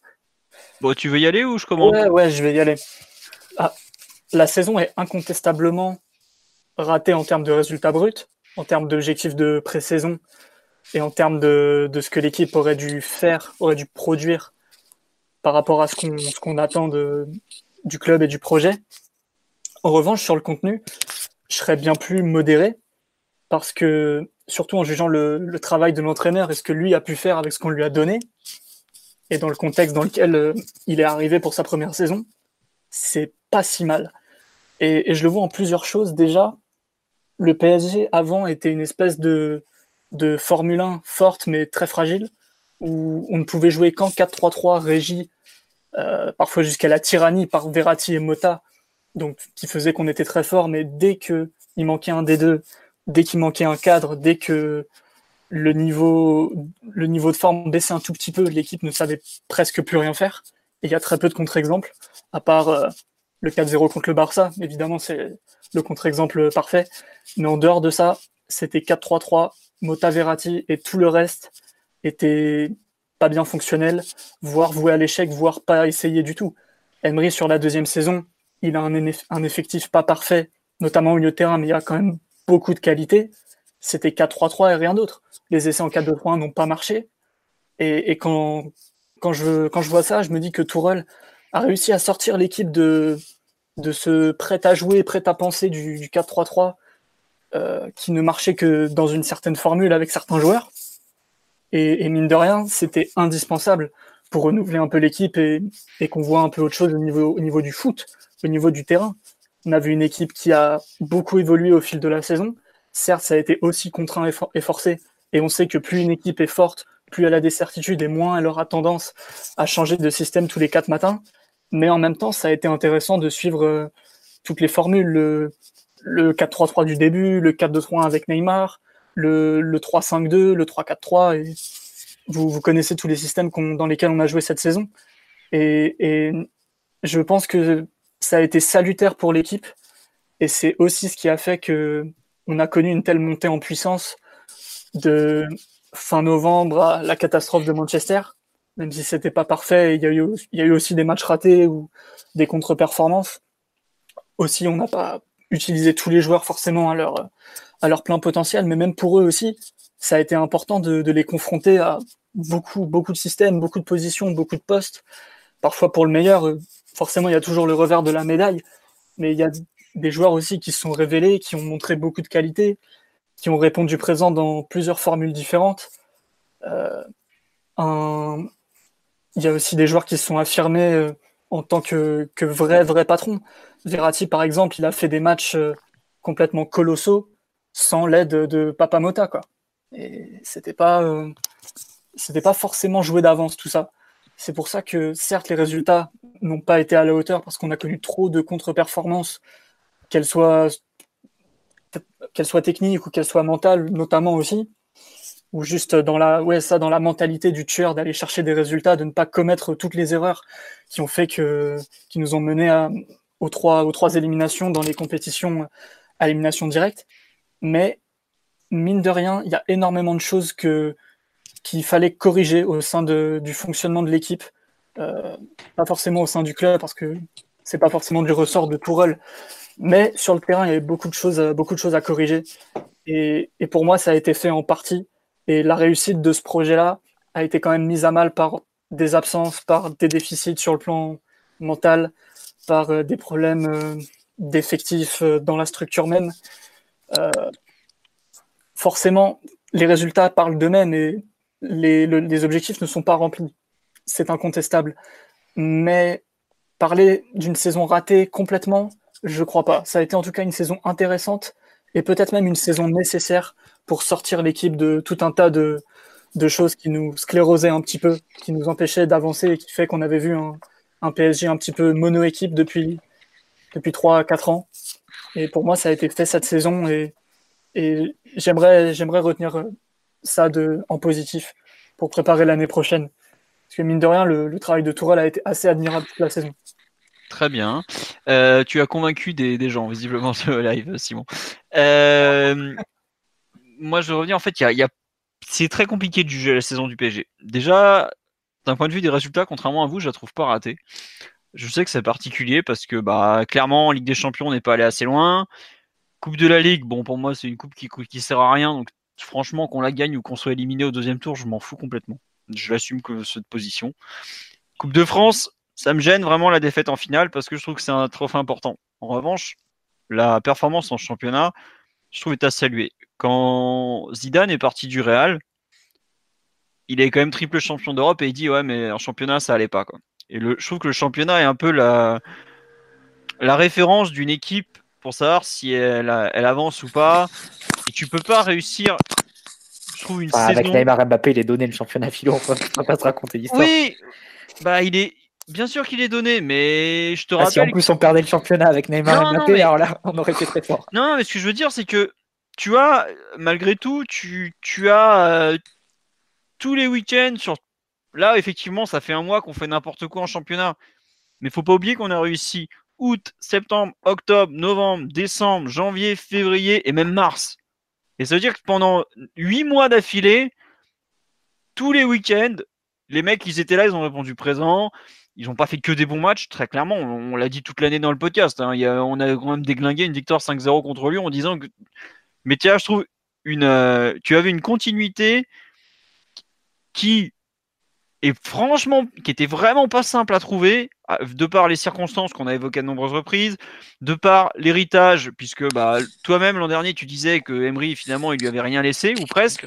Bon, moi, j'étais pas tout à fait d'accord, mais quand je vois dans quel état on a récupéré le groupe en juillet, voire en août, Ah, mais, non, mais de toute façon, je on sera d'accord sur le, sur le travail de Tourelle, hein, de toute façon. Je pense qu'on sera, on se rejoindra tous pour dire que, vu les circonstances, il a fait, euh, sur une large partie de la saison, je mets de côté les deux derniers mois, du mieux qu'il pouvait, peut-être même au-delà, ah oui. euh, avec, euh, avec les, les contraintes et, et l'effectif qu'il avait. Mais quelque, et là, je, re- je rebondis sur ce que disait euh, Simon. Je serais totalement d'accord avec lui si la, la flexibilité qu'avait introduite euh, Tourelle, elle n'avait pas été subie et complètement euh, liée au, au, au- manque de l'effectif. Après, voilà, pour finir un peu. C'est des solutions qu'il a pu trouver, mais est-ce que c'est.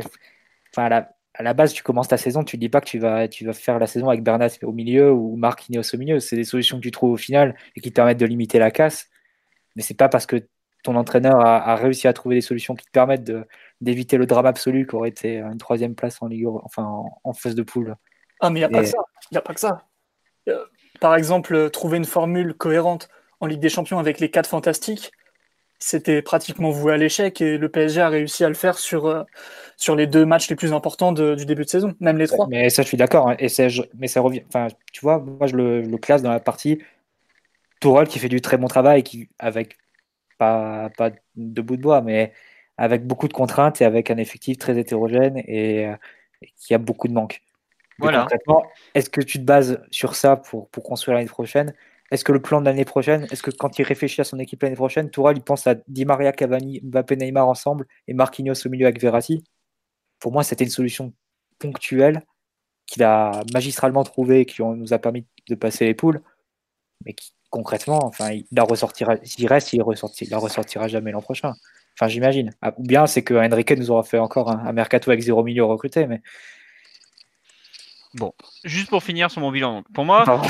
Non, non, non, mais c'est pas grave, c'était très intéressant et je t'ai pas coupé, hein, t'inquiète. hein. Euh, non, donc tu vois, concernant les résultats, la Coupe de France me gêne, mais je trouve qu'en termes de résultats, j'ai du mal à parler de saison ratée, honnêtement. De saison euh, pas bonne, très clairement, moyenne, ouais, mais pas ratée. Enfin, toute proportion gardée, une saison ratée, par exemple, c'est l'AS Monaco. Ça, c'est une saison que j'estime vraiment ratée, quoi, où t'as t'as vraiment rien à sauver. Nous, malgré tout, je considère qu'on a utilisé le championnat de façon. Déjà, on l'a gagné, c'est pas rien. Faut, enfin, voilà, faut pas oublier, il y a deux ans, on n'est pas champion, par exemple. Euh, on a utilisé le championnat à bon escient pour faire avancer l'équipe. Et ça, pareil, c'est quelque chose de complètement nouveau qu'Emery avait vaguement mis en place, mais pas, pas totalement non plus. Enfin, il a pas, ils ont pas il n'avait pas assez expérimenté dans le championnat. Cette année, c'est une, une façon d'aborder le championnat, je trouve qu'on a, qui est vraiment nouvelle et qui est très, très, très intéressante. Donc ça, c'est un premier point. Après, évidemment, euh, si on avait fait le doublé championnat Coupe de France, je trouve que ça serait un peu mieux. Là, on s'est loupé complètement sur la Coupe de France, une finale. Bon, voilà. Mais en fait, euh, le vrai raté pour moi, c'est la saison des dirigeants. C'est-à-dire que au 31 août, nous-mêmes, on peut réécouter le podcast euh, de l'Apocalypse, comme je l'avais baptisé. 2h40. hein. Voilà, on savait très bien qu'on n'avait pas l'effectif pour gagner avec des champions. Ça crevait les yeux. Et est-ce Mais D'accord, que- mais t'avais pas quand même l'effectif pour éviter une humiliation face à des U16. Oui, euh, mais tu vois, quelque part, je trouve que quand tu travailles mal depuis des années, et je trouve que le PSG travaille vraiment pas bien depuis des années, ce genre de désillusion, bah, ça te pend au nez. Quoi. Et... La, la, distinction qu'on peut faire, Philo, c'est que au 31 août, tu t'imagines une saison qui peut être encore pire que celle-là. Et là, tu dis que la saison de Tourelle elle est réussie. Mais le 15 juin, jamais tu imagines la saison qu'on vient de faire. Et c'est ce qui fait que la saison qu'on vient de passer, dans son ensemble, et pas celle de Tourelle, mais dans l'ensemble du club en général, est ratée. Mais même, mais même le, 1er janvier, tu t'imagines pas que, que tu puisses faire une telle saison ben, Au 1er janvier, tu trembles déjà par rapport à ton effectif. Hein. Tu sais très bien que. Attends, donc, toi, tu t'imagines. Alors là, moi, je te dis honnêtement, je, je me demande. Le seul truc qui. Bah tiens, dans les prédictions de la saison, c'est de l'année 2019 que j'ai, le premier article que j'avais fait, j'avais marqué texto qu'il n'y a pas un match de Ligue des Champions où on aura notre 11 au complet. Mais peut-être, mais ce n'est pas la question. Mais, tu sais très bien qu'à un moment, ton effectif va te péter entre les doigts. Tu le sais très bien, tu n'as pas le nombre de joueurs. En France, franchement, on est débile. On est l'équipe joue le, euh, le, championnat, enfin le pays, qui joue le plus en janvier et en février quand les terrains sont les plus mauvais. Ça fait des années et des années qu'on se pointe au mois de mars avec des équipes déglinguées et ravagées par les deux premiers mois de compétition. Sachant qu'on a moins de joueurs que les années antérieures, je ne sais même pas à quel moment on a pu espérer que tout allait bien se passer jusqu'au bout. On a eu de la chance en novembre. On avait déjà, je ne sais pas si vous vous rappelez, mais avant PSG Liverpool, on est quand même en train de croiser les doigts pour que Mbappé et Neymar soient, soient d'aplomb. Et faut pas t'étonner que bah, bizarrement, Neymar qui est devenu un joueur fragile, clac. Faut pas t'étonner que tu aies un ou deux gros absents. Et comme ton effectif il tient sur un fil, et eh bah forcément tu, peux pas aller au bout dans, tout. Après la vraie déception, je suis d'accord que bon Coupe de Ligue on s'en fout, euh, Coupe de France c'est pas terrible et, Ligue des Champions effectivement on aurait dû passer au moins un tour. Au moins. mais il y a franchement par rapport à l'effectif qu'on a, je ne sais pas si vous vous rendez compte, on a 15 joueurs globalement. On a, allez, 17 joueurs. Mais avec 17 joueurs, tu ne vas pas au bout. Enfin, au bout d'un moment, vu le matériel à disposition, on peut faire mieux, évidemment. Je pense pas gagner avec des champions parce que, comme j'ai dit, l'effectif est trop court. Mais tu vas, tu peux pas t'attendre à faire des miracles. L'effectif que tu as, je suis d'accord avec Mathieu, au 15 juin, tu te dis que tu vois ça, tu fais ouais bon, ils ont fait la même saison que cette année, c'est des glands. Mais au 31 août, quand tu vois l'effectif qu'on a filé à disposition de l'entraîneur, mais je sais même pas pourquoi vous vous attendez à, faire beaucoup mieux. Tu, n'as pas de milieu de terrain, tu as des postes où tu es sur un fil alors que c'est des postes super exigeants. Bah ouais, bah voilà, bah arrives à ça quoi. T'es pas, tu surperformes pas clairement, mais pour moi tu sous-performes pas beaucoup, vraiment pas. Enfin, tu te rends compte que là, on a quand même passé, euh, à partir de la mi-février, on a à peine 18 joueurs sur une feuille de match. Mi-février, quoi. La première fois, je crois qu'on a 17 joueurs, c'est contre. Euh, c'est pas Bordeaux, mais c'est par là, quoi. Après, on est à 3 mois et demi de la fin de la saison. Bah voilà. Bah au bout d'un moment, tu, tires, tu tires, tu tires sur, la corde. Bah la corde, elle peut pas tenir, peut pas tenir une saison, ça dure 10 mois. Bah pour nous, euh, on n'avait pas 10 mois de, de compétition possible voilà, à partir de là, bah, tu fais avec et puis c'est tout. Quoi. Et ce qui est frustrant, et c'est pour ça que je décharge fortement Tourelle de l'échec relatif de cette saison, c'est que bah, sans lui, honnêtement, je pense qu'avec un coach moins bon, ta saison, elle s'arrête en novembre. Sorti de la Ligue des Champions parce que tu n'as pas le niveau pour sortir d'une poule où le Napoli était une très bonne équipe et où Liverpool est, est un effectif que tu ne vois même pas de, de, loin. Enfin, je sais pas si on se rend compte, Liverpool a 7 milieux de terrain internationaux. Nous, on en a un, quoi. Puis ils sortent de la finale, enfin vice-champion d'Europe surtout. En plus. Ils ont, ils ont démontré des choses quand même. Voilà. Au bout d'un moment, tu te rends compte que tu as fait le. C'est la... On a fait pratiquement le cumul de toutes les erreurs qu'on a pu faire entre 2014 et 2017 en un été ou presque. C'est-à-dire que tu sais que tu vas avoir besoin de quantité, tu l'as pas. Tu n'arrives toujours pas à remplacer un Thiago Motta après l'avoir prolongé déjà de deux ans, alors qu'il était, euh, il était déjà à remplacer il y a. Enfin bref, au bout d'un moment, tu accumules, tu accumules, tu accumules, bah, tu peux pas faire des miracles. Quoi. Pour moi, euh, tu es pratiquement à ta place. Ouais, bah moi, franchement, votre relativisme me sidère. Et je le comprends même pas. Enfin, honnêtement, il me choque parce que euh, je veux bien qu'effectivement vous occultiez. Ah, c'est la faute des, c'est la faute des dirigeants.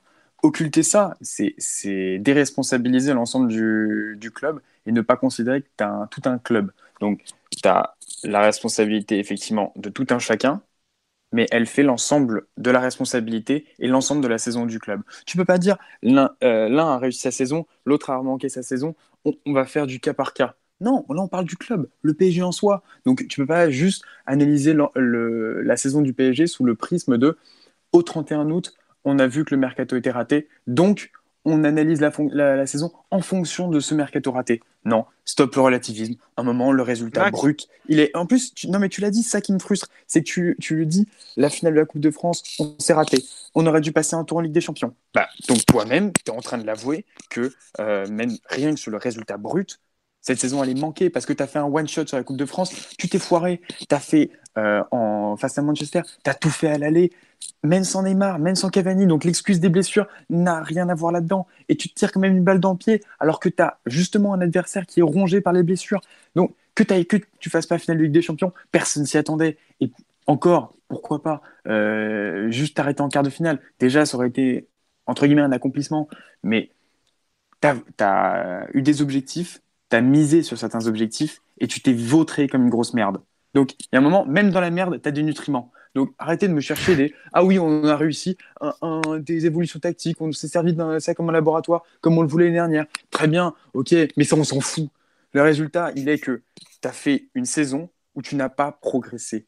Donc, en termes euh, d'effectifs, en termes de qualité de jeu, alors que c'est ta première saison où tu pouvais, entre guillemets, vraiment miser sur un duo Neymar Mbappé. Depuis deux ans, on est censé, même depuis, oui, euh, deux ans, on est censé euh, progresser, on est censé avoir entamé un nouveau cycle, avoir passé une étape. Bah non, l'effectif est ravagé, très bien, mais ça, ça fait partie de l'analyse de la saison. C'est un, élément, tu peux pas l'occulter, tu peux pas le mettre de côté et te dire, bah, on va commencer à analyser la saison au 1er septembre parce que on aura Choupo-Moting et une coucou sur le banc Bon, ben dans ce cas-là, ah, on, sort en huitième de finale, c'est déjà pas mal. Oui, Tourelle, a, fait, les choses très bien, bien évidemment, mais il est tout autant, euh, il est tout autant à analyser dans cet ensemble pourri qu'est la saison du PSG que euh, Antero Henrique qui s'est qui sur son mercado. Moi, franchement, que vous occultiez les responsabilités de chacun, enfin que vous divisiez les responsabilités de chacun et qu'on soit dans le relativisme à tout va de ah mais c'est pas grave ou ah euh, on, s'est loupé, bon bah c'est dommage. Non, ça suffit. Ça fait sept ans qu'on se dit ça. Pardon. Euh, ça, non mais ça dépend aussi de ce que de ce que tu attends de l'équipe.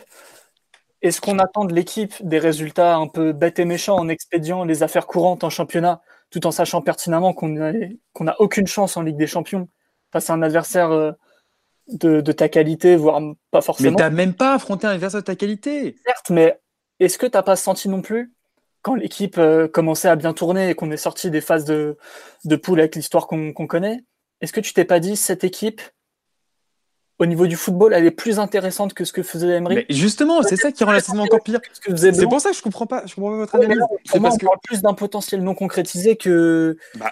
que, que, de résultats bruts. Parce que mais... Imaginons, que, imaginons que on fasse pas trois pénalties à la con contre Guingamp, on va au bout en Ligue des Champions. Euh, en, putain, en Coupe de la Ligue. Ah oui, non, mais attends, et dans, ce cas, on fait l'Uchronie, et dans ce cas-là, le l'Uchronie, ça sert à rien. Ça joue sur des détails, ce genre de, de trucs. Si, on, si tu choisis de, de, lire la saison à l'aune du résultat sur des matchs coup près où à peu, près n'importe quoi peut arriver, et d'ailleurs c'est arrivé. Tu... Ah oui, mais, mais en même temps, on s'expose à ça aussi. Mais c'est pas du relativisme, ça, c'est juste, euh, c'est juste une lecture un peu, un peu précaire, un peu étroite. Moi, personnellement, je préfère que Nkunku il envoie un penalty dans les nuages en me disant quand, quand il a fallu préparer la Ligue des Champions, tu étais dans le vrai et tu avais une équipe à peu près polyvalente pour faire beaucoup de choses plutôt que de me dire euh, tu as expédié les affaires courantes. mais là, là on n'est pas en train de te demander. Mais, mais, tout ce que tu as fait était voué à l'échec parce que parce que tu pas, euh, pas bien travaillé. Là, pour moi, l'équipe, du point de vue de, euh, du staff, des joueurs, du coach, ça a été plus intéressant que l'année dernière. plus intéressant que l'année dernière. Et pourtant, on... Bah écoute, non, mais si, si, si, tes défaites, si les défaites contre Nantes et Montpellier, tu les as trouvées, tu, tu les as trouvées hyper intéressantes. mais là, pour toi. là, mais là, on sort de la compétition. Il n'y a plus de compétition. Ah bah oui, on, on, sort de la compétition. Ça fait trois mois qu'on sort de la compétition. Mais, mais quand il n'y a plus de compétition, je ne vais pas juger de la même manière. Ça, c'est logique. Je peux pas me dire euh, que le PSG. La compétition, elle existait puisque tu as une finale de Coupe de France. Tu as fait un one-shot sur la finale de Coupe de France. C'est toi qui t'es imposé. C'est toi qui t'es imposé de, de, jouer tes résultats, tes, tes résultats, donc l'analyse de ta saison sur des résultats bruts. C'est toi qui, effectivement, tu, tu es responsable de, ta, propre turpitude. Donc, pacifique. Qu'est-ce qu'il y a? Non, non, le turpitude, il est tellement bien placé, je, tu m'as soufflé. Mais, euh, enfin, Max, tu vois, sur le live, on fait, il y a un commentaire que je trouve très juste. Tu veux qu'on progresse alors que l'effectif est moins bon, en fait. Et c'est ça qui me, gêne quand on juge la saison. Parce que bah, on n'a pas plus eu Neymar que l'an dernier, même moins, parce qu'on n'a même pas eu au huitième de finale aller. On, a moins de joueurs. Et, et quelque part, euh, on fait euh, à une Coupe de France près, effectivement, qui a un trophée important, où je suis d'accord, là, on a vraiment chié dans la colle. Mais par exemple, en Ligue des Champions, pour moi, le parcours de cette année, malgré le match contre Manchester, match retour, où là, il y a un échec, euh, comme tu dis, de tout le club. Et là, pour le coup, je te rejoins totalement, c'est un échec de tout le club, parce que quand tu fais ce match-là, euh, sans. Enfin, la thèse de Tourelle de l'accident, j'ai déjà exprimé à plusieurs reprises, je trouve que c'était, c'était vraiment. C'est, nul, quoi. C'est, pour moi, c'est faux. Enfin, c'est un truc où l'analyse n'est pas bonne, c'est des causes euh, bien plus profondes qui ont, qui, ont, donné ce massacre. Mais par exemple, les matchs qu'on a vus en, en poule sont peut-être, sont à mon sens plus intéressants. Aussi bien, euh, même le match à Naples ou le match surtout contre Liverpool à la maison est plus satisfaisant que ce qu'on a pu faire par le passé. Après, évidemment que le, quand tu regardes le résultat, tu, te prends les pieds contre une équipe mais ridicule de Manchester qui s'affiche tous les week-ends. Et ça, c'est vraiment la, c'est la, le vrai gros problème de la saison. Pour moi, c'est ce match. C'est, mais je trouve que la saison est pas, en fait, elle n'est pas satisfaisante, très clairement, mais elle n'est pas ratée non plus totalement. Et je trouve qu'il y a eu un travail entamé par Tourelle, un travail de fond qui est euh, vraiment euh, plus intéressant que ce qu'on a pu faire depuis des années, je dirais même depuis la première année de l'ère Laurent Blanc, où il y a eu la mise en place d'un style de jeu, d'un vrai projet, euh, d'une équipe, de tout ça. Mais euh, en revanche, il y a tellement à faire autour en fait que ta saison elle n'est pas réussie, mais en fait parce que tu t'es pas donné les moyens de la réussir en fait. Et après, ça revient à ce que je disais tout à l'heure, avec un, effectif pareil, où d'un moment tu, atteins des limites qui sont, euh, qui sont palpables pratiquement à chaque feuille de match. Donc au bout d'un moment, oui, tu, oui, tu te loupes. Oui, tu loupes des matchs. Et le problème, tu vois, c'est que justement, ces matchs, je reprends, je revois le match contre Guingamp où on le joue avec euh, un Neymar qui revient de, du Brésil, euh, qui, a joué 3 euh, minutes, enfin qui avait joué, enfin c'est le deuxième match de, de l'année 2019. Tu joues avec des mecs qui sont encore à moitié en vacances, qui ont mis une rouste à Pontivy trois jours avant ça, tu vois, c'est là où justement ton, ton effectif doit te servir à quelque chose. Quand tu joues contre Manchester, que tu te retrouves à devoir tout miser sur Mbappé, qui est un gamin de, euh, même s'il n'aime pas qu'on lui dise, qui a 20 ans, qui a une expérience malgré tout limitée, pour moi, pratiquement tous tes échecs peuvent être vus par le prisme de l'effectif, ce qui est un peu gênant malgré tout, parce que tout ne dépend pas de l'effectif, je suis d'accord. Mais, euh, enfin, la qualité des joueurs, tu peux pas l'inventer au bout d'un moment. Euh, tu as, je trouve, d'autres équipes européennes qui ont montré cette année que euh, il faut pas grand chose pour perturber même une grosse équipe. Je pense au Real qui a littéralement explosé en vol cette saison alors que c'est quand même un triple champion d'Europe en titre.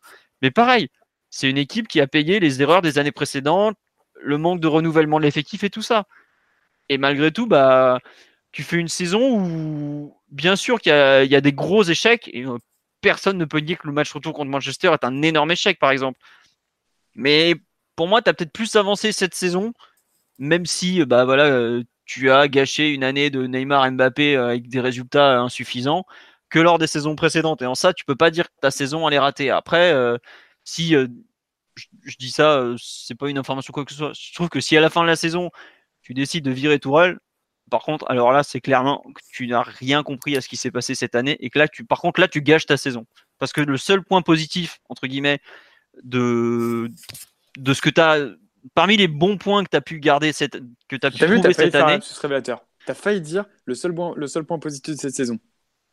Et puis Euh, surtout, c'est pas la. Enfin, je trouve que ta réflexion, Philo, faut pas la voir sur la continuité de Tourelle, faut pas la voir de ces- sur l'aspect du mérite. C'est Tourelle, il- on arrive en fin de saison, il est très fragilisé par les résultats, qu'on le veuille ou non, et on sait que l'an prochain, s'il reste, ça sera sa dernière chance, et que seul un gros parcours en Ligue des Champions nous permettrait d'aller au-delà. Or, t'es dans une euh, et de voir une troisième année. Or, tu es dans une situation au niveau de l'effectif, avec des besoins de partout, que tu sais que tu combleras difficilement, même de façon impossible, en un seul mercato. Donc, idéalement, il te faudra un coach qui puisse superviser un travail de reconstruction d'effectifs sur deux années. Est-ce que Tourelle est ce coach-là? Est-ce qu'il a encore la confiance de, de ses dirigeants Est-ce qu'il lui accorderait une troisième saison indépendamment des résultats? La réponse, elle est quasiment automatiquement non. On sait très bien que la situation dans laquelle il est, pourtant, ils l'ont prolongé, Mathieu. ouais, mais ils l'ont prolongé d'un an. hein. Blanc, il avait été prolongé de deux ans, rappelle-toi. Ouais, mais peu, ils, quelque ont- part- ils ont offert un- une année en plus. euh, Ouais, mais ça veut dire. salarial, j'ai l'impression. Mais moi, oui je- non, parce que c'est la que- preuve que tu as quand même une. Excuse-moi, je te coupe, tu as Ouais. quand même la preuve que dans l'esprit des dirigeants, ce cycle-là ne sera pas un cycle de deux ans comme Embry, mais peut-être plutôt un cycle de trois. avec les résultats de fin de saison, j'en doute un peu, mais bon. Si tu veux, si le raisonnement c'est de dire Tourelle a fait du bon travail cette année, il faut lui donner une deuxième chance, pour moi c'est un raisonnement qui est pas du tout valable. C'est le pire raisonnement qu'on puisse faire. Le raisonnement, ça doit être il faut un coach, il faut une structure, il faut une organisation qui permette de renouveler l'effectif et de le rendre compétitif en deux ans. Parce que cet été, tu n'arriveras pas à le faire. Tu peux colmater des brèches, évidemment, tu peux améliorer les choses, mais tu ne réussiras pas à changer l'effectif dans les proportions que tu souhaiterais. Ça, prendra forcément au moins deux étés. Donc, pour qu'il y ait une continuité et qu'il y ait une, euh, on va dire, une cohérence dans, ton action, il faut qu'il y ait une direction une, une structure sportive qui travaille ensemble et qui travaille ensemble à partir de deux ans. Enfin, sur un cycle au moins de deux ans, à partir de cet été-là. Est-ce que Tourelle est dans une position suffisamment solide pour, euh, pour superviser ce travail-là sur deux ans? Moi, j'en doute, mais après, c'est au Qatar de juger. Mais en tout cas, la, la réflexion, ça ne doit pas être il a fait du bon travail cette année, il mérite une deuxième chance. Non, ça doit être est-ce que tu as confiance en lui sur les deux prochaines années pour, euh, pour entamer vraiment ce cycle et faire que sur pas de l'année prochaine, mais l'année d'après, tu sois vraiment candidat à la Ligue des Champions? Sinon, bah, il faut changer. Enfin, moi, c'est ça la réflexion. pour moi, c'est pas il a, il a mérité une seconde chance. C'est déjà, il a montré qu'il avait l'envergure du projet.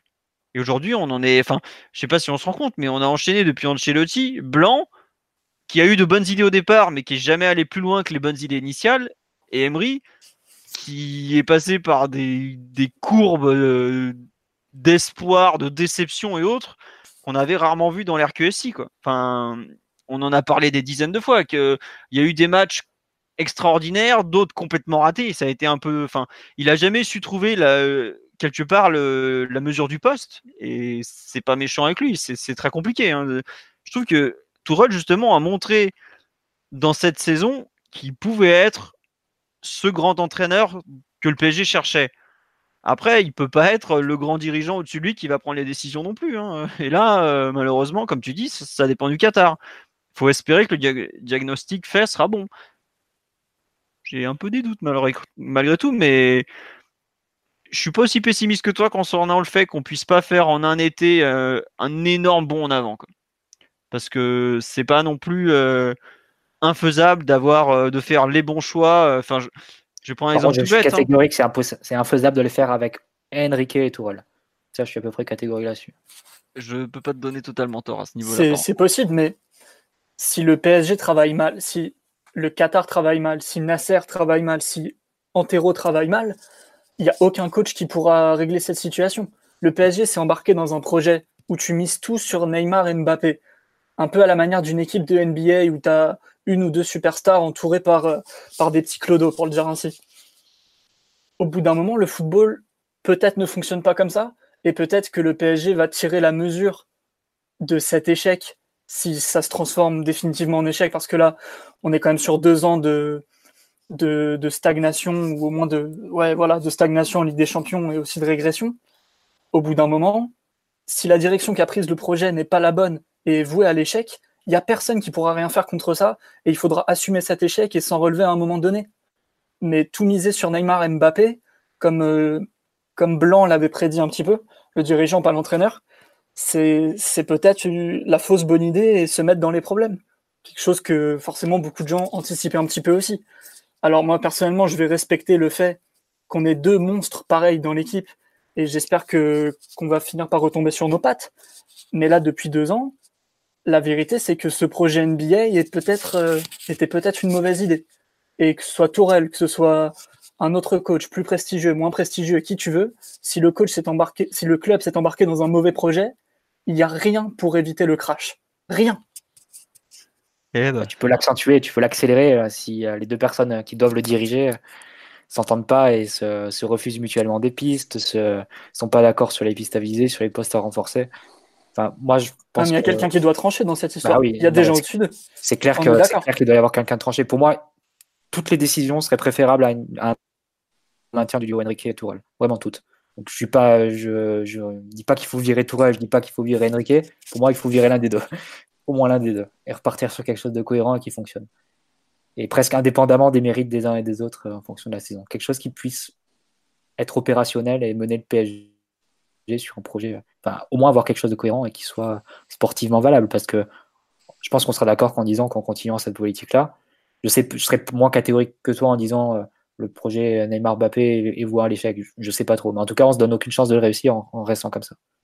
Ah, mais je pense qu'on est tous arrivés au point qu'on est d'accord que on a eu la preuve ces deux dernières années que deux superstars de l'attaque ne te ne t'ont pas mené bien loin. Quoi. le PSG n'est jamais allé aussi peu loin en Coupe d'Europe que depuis euh, l'arrivée du duo, alors que des équipes moins talentueuses sont allées euh, jusqu'en quart de finale. Et je trouve que ça, en dit déjà beaucoup. Enfin, je sais pas si on se rend compte. On a joué un quart de finale autour de Ligue des Champions avec, euh, je sais plus, c'était Jalais, Van Der Et voilà. À partir de là, tu peux pas nier que malheureusement le, surinvestissement en attaque ne t'a pas mené du tout, du tout où tu voulais aller. Mais globalement, je trouve que vous êtes. Euh, enfin, je suis pas aussi extrémiste que vous euh, concernant la, suite, honnêtement.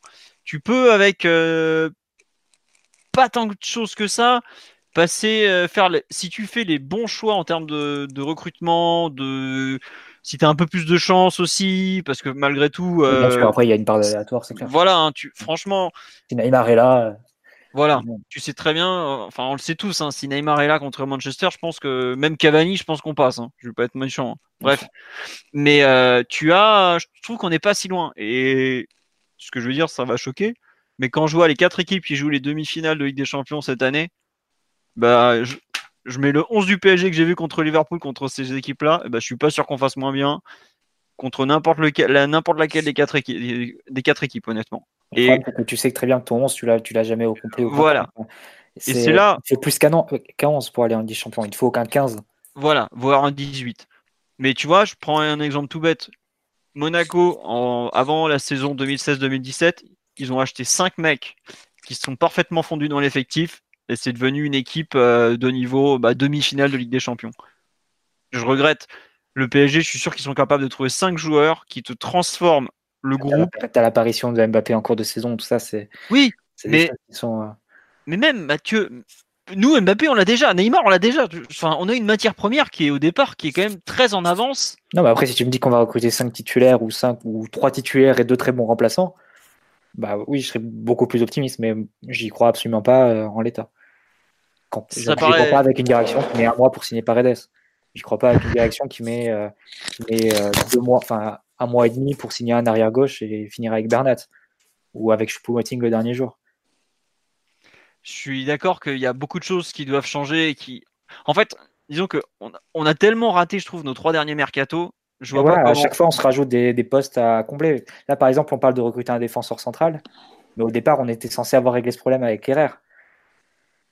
Et au final, tu lui dis, bon, on va le décaler à droite pour le moment. Euh, donc, du coup, tu te rajoutes encore un, poste à, renforcer, sachant qu'à droite, tu vas forcément faire un investissement où tu vas en On a à chaque fois, à chaque échec du mercato, on se rajoute des besoins.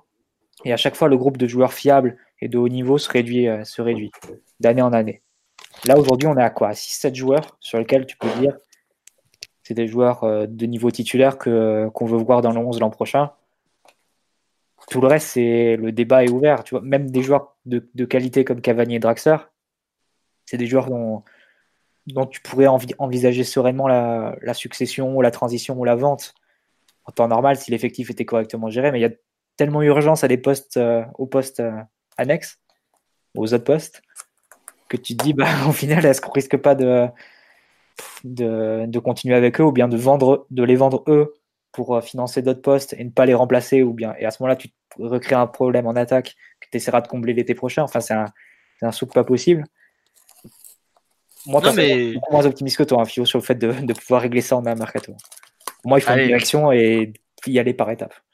Gérer les priorités mais ça ça peut, ça peut se faire que si l'entraîneur est sûr de rester et d'avoir l'adhésion et la, la confiance de, de, sa direction sur un je dis pas 4 ans mais sur deux ans on va dire et, en plus d'avoir la, collaboration de ces directions sportives, c'est-à-dire que tout le monde tire dans le même sens. Là, pour, pour, ma part, je vois pas les deux conditions réunies pour toi. Écoute, euh, je vais faire un petit tour sur live. Il y a beaucoup de réactions depuis tout à l'heure que j'ai un peu mis de côté. Je m'excuse. On nous dit, c'est surtout que cet investissement, donc Neymar Mbappé, a bloqué le club dans sa capacité à se renforcer. Tu as besoin que chaque opération soit un succès, achat et vente. Ça, je suis totalement d'accord. Mais c'est pour ça que c'est très très dur. Hein. Après, Neymar t'offre l'opportunité d'espérer gagner un match au coup d'envoi de chaque rencontre. Ouais, voilà. Et honnêtement, vous regardez ce qu'est aujourd'hui peut-être le, le Barça, c'est. Voilà, c'est ça, sauf que tu remplaces dans la phrase euh, Messi Neymar, par Neymar. Hein. Neymar, il permet de gagner des matchs euh, de très très haut niveau.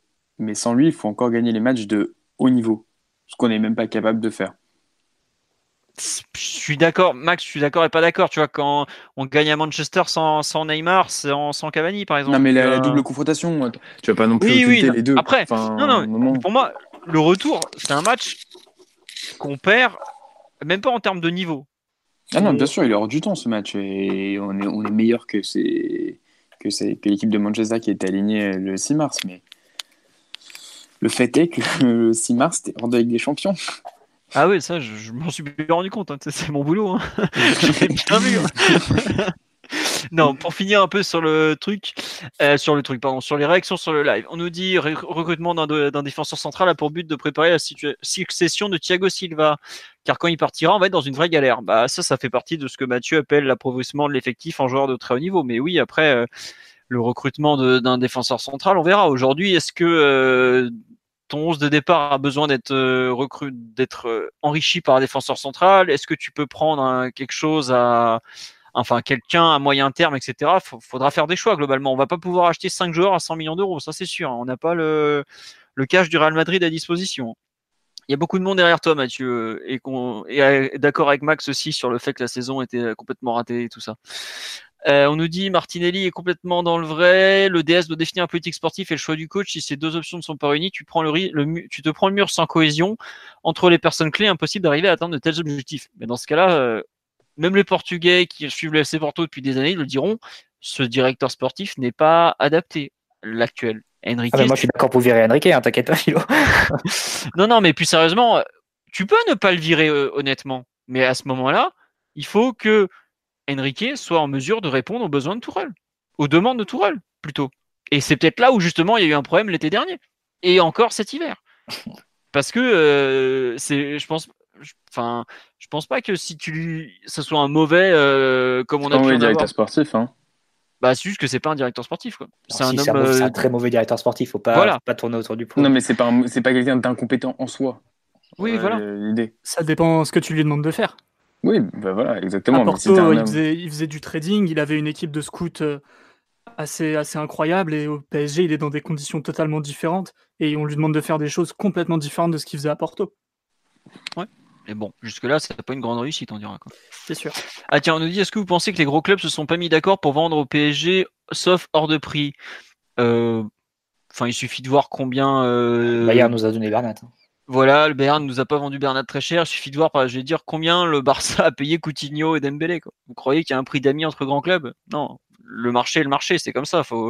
Aujourd'hui, on voit des mecs qui partent à des prix euh, surréalistes, mais il n'y a pas de. Les grands clubs ont de l'argent, ça se sait depuis toujours. Bah, as de l'argent, tu payes. C'est c'est pas plus compliqué que ça, honnêtement. Combien le Real Madrid a payé pour Vinicius euh, qui joue au Brésil ou Rodrigo, pareil, qui joue euh, encore dans la Pampa 45 millions d'euros. Quoi. Je pense que c'est un peu les autres clubs qui pourraient nous en vouloir en ce moment euh, pour avoir fait pour, pour l'inflation actuelle autour des prix. Parce que ouais. Maintenant, tous les la première ligue quand même. Hein, la première et la première ligue. En ouais, ouais. Mais est-ce que le PSG cherche un coach? Alors ça, est-ce qu'il y a des coachs qui tentent de qui tentent de se placer au PSG Je pense que c'est plus dans ce sens-là. Bon, il y en a un qui est bien connu et qui qui paraît aujourd'hui comme le, le nom euh, le plus évident, mais bref, on n'en est pas encore là, honnêtement. Euh, bon, tout le monde est d'accord avec Max. On nous dit le PSG de Liverpool a envoyé du foot quand même, c'était niveau quart ou demi de finale Ligue des Champions. Quand je vois le niveau du récent euh, Tottenham Ajax, c'est largement niveau demi-finale de Ligue des Champions. Avec l'équipe type. Avec l'équipe type, évidemment. Mais bon, ça, tu sais très bien que c'est un débat permanent. Euh, sur ce bilan un peu euh, orienté résultat par résultat, euh, est-ce que vous voulez rajouter quelque chose sur ce thème ou on avance? Parce que je trouve qu'on a un peu fait le tour personnellement. Non, c'est bon.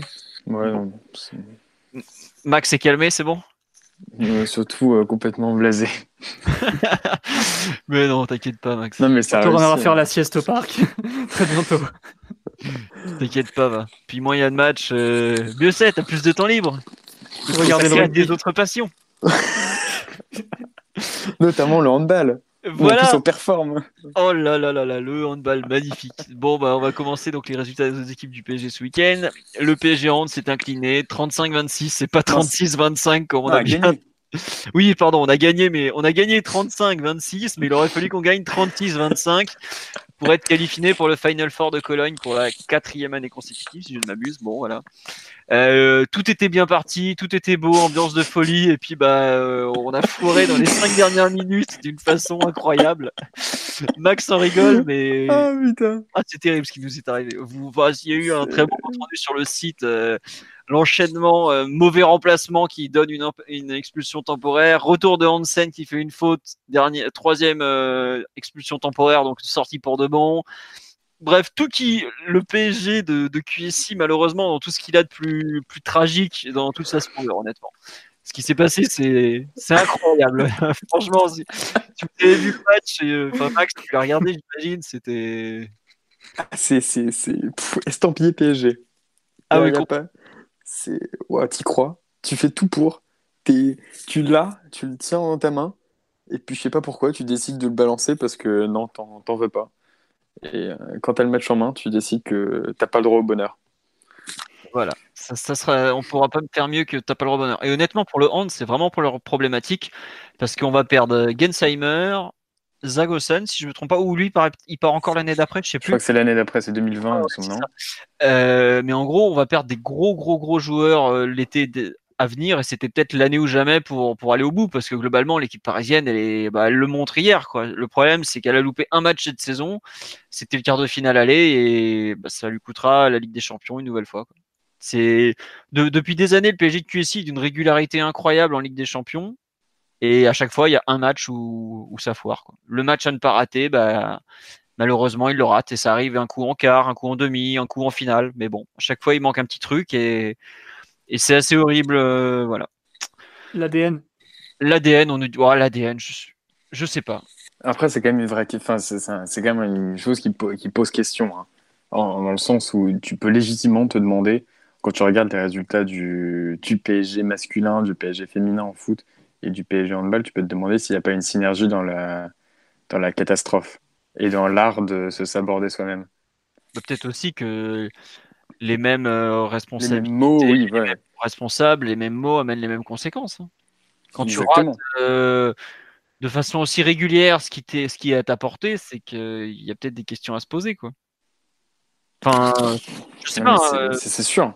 Mais c'est sûr. Après, on n'est on pas suffisamment au courant des arcanes du, du. Enfin, moi perso, je suis pas suffisamment au courant des arcanes du PSG euh, hand et du PSG féminin. Mais c'est évident que quand, quand la même saison, tu te retrouves avec euh, PSG Manchester, PSG Chelsea et, et PSG Kielce, qui sont trois modèles de suicide en l'espace de deux mois, c'est que vraiment, il y, a autre chose que la simple, euh, le, simple match comme ça perdu euh, de façon inexplicable. Ouais. Non, non, mais oui, oui. tu, tu, résumes bien le fait qu'on s'est pris la tête, les pieds dans le tapis. Là, c'est honnêtement, le, le hand, franchement, c'est vraiment Manchester. C'est improbable ce qui se passe. Parce que tu as tout pour faire l'exploit. C'est-à-dire que tu réussis le plus dur, à savoir rattraper 11 euh, buts, 10 euh, buts de retard, pardon, mené de 11 buts. Et tu mènes pas 10 secondes de 11 buts. Tu mènes euh, une fois. C'est 6 minutes, 7 minutes. Ouais, ouais c'est ça. Enfin, tu as vraiment. Tu as, des balles de plus 12. Hein. Oui, une... bah, c'est justement sur une balle de plus 12 que Hansen fait la bêtise. Enfin, mmh. il, il rentre alors qu'il n'a pas le droit. là. Bref, on nous dit n'oubliez pas Lyon PSG en féminine. Bah voilà, c'est un peu ça. T'es pas encore Lyon PSG. Euh, t'es pas favori avant le match. Ouais, Lyon c'est plus fort. Voilà, Lyon est quand même la meilleure équipe européenne en foot féminin depuis maintenant des années. Quelque part, ça te remet à ta place. Mais t'es pas là le PSG en disons. Mais le PSG c'est pas vraiment Manchester, c'est presque même euh, au niveau des circonstances, c'est comme si c'est le PSG Barça 2017 euh, dans la position du Barça, sauf qu'après avoir mis le sixième but, ils en prennent un. C'est ça. C'est exactement ça. C'est terrible. C'est nous que ça peut arriver. Euh, voilà. Non, mais on nous fait remarquer que c'est c'est étonnant parce que l'opposé de Canal aujourd'hui, où le PSG avait un ADN de coupe, mais euh, réussissait assez peu à gagner des championnats. Quoi. Bon. Et globalement le PSG des années 80 euh, était aussi un, club qui a beaucoup gagné de, coupes, même si une fois ou deux il y a eu des années extraordinaires en, championnat. Enfin, il y a eu une année extraordinaire en championnat. Enfin, pour être champion, il nous avait quand même fallu gagner, enfin ne pas être, ne pas perdre un seul des 26 premiers matchs. Donc bon. On va avancer malgré tout. On va pas euh, ruminer cet échec du PSG en, même si effectivement c'est très dommage.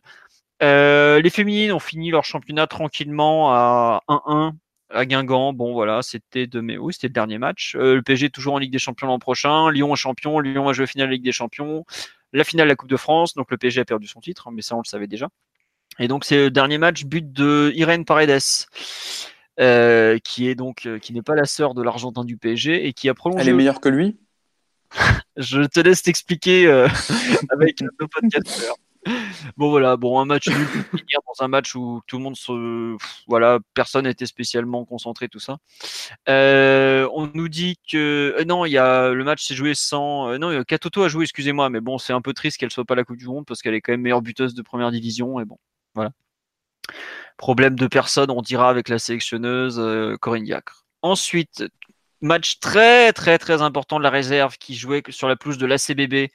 Victoire 2-1 but de Toufiki en première mi-temps, égalisation de la CBB et but de comment il s'appelle le en fait c'est fou c'est que c'est un joueur de la troisième équipe de la DH qu'il y a plein de joueurs de la DH qui viennent un peu aider la, réserve à se sauver, qui marquent le but.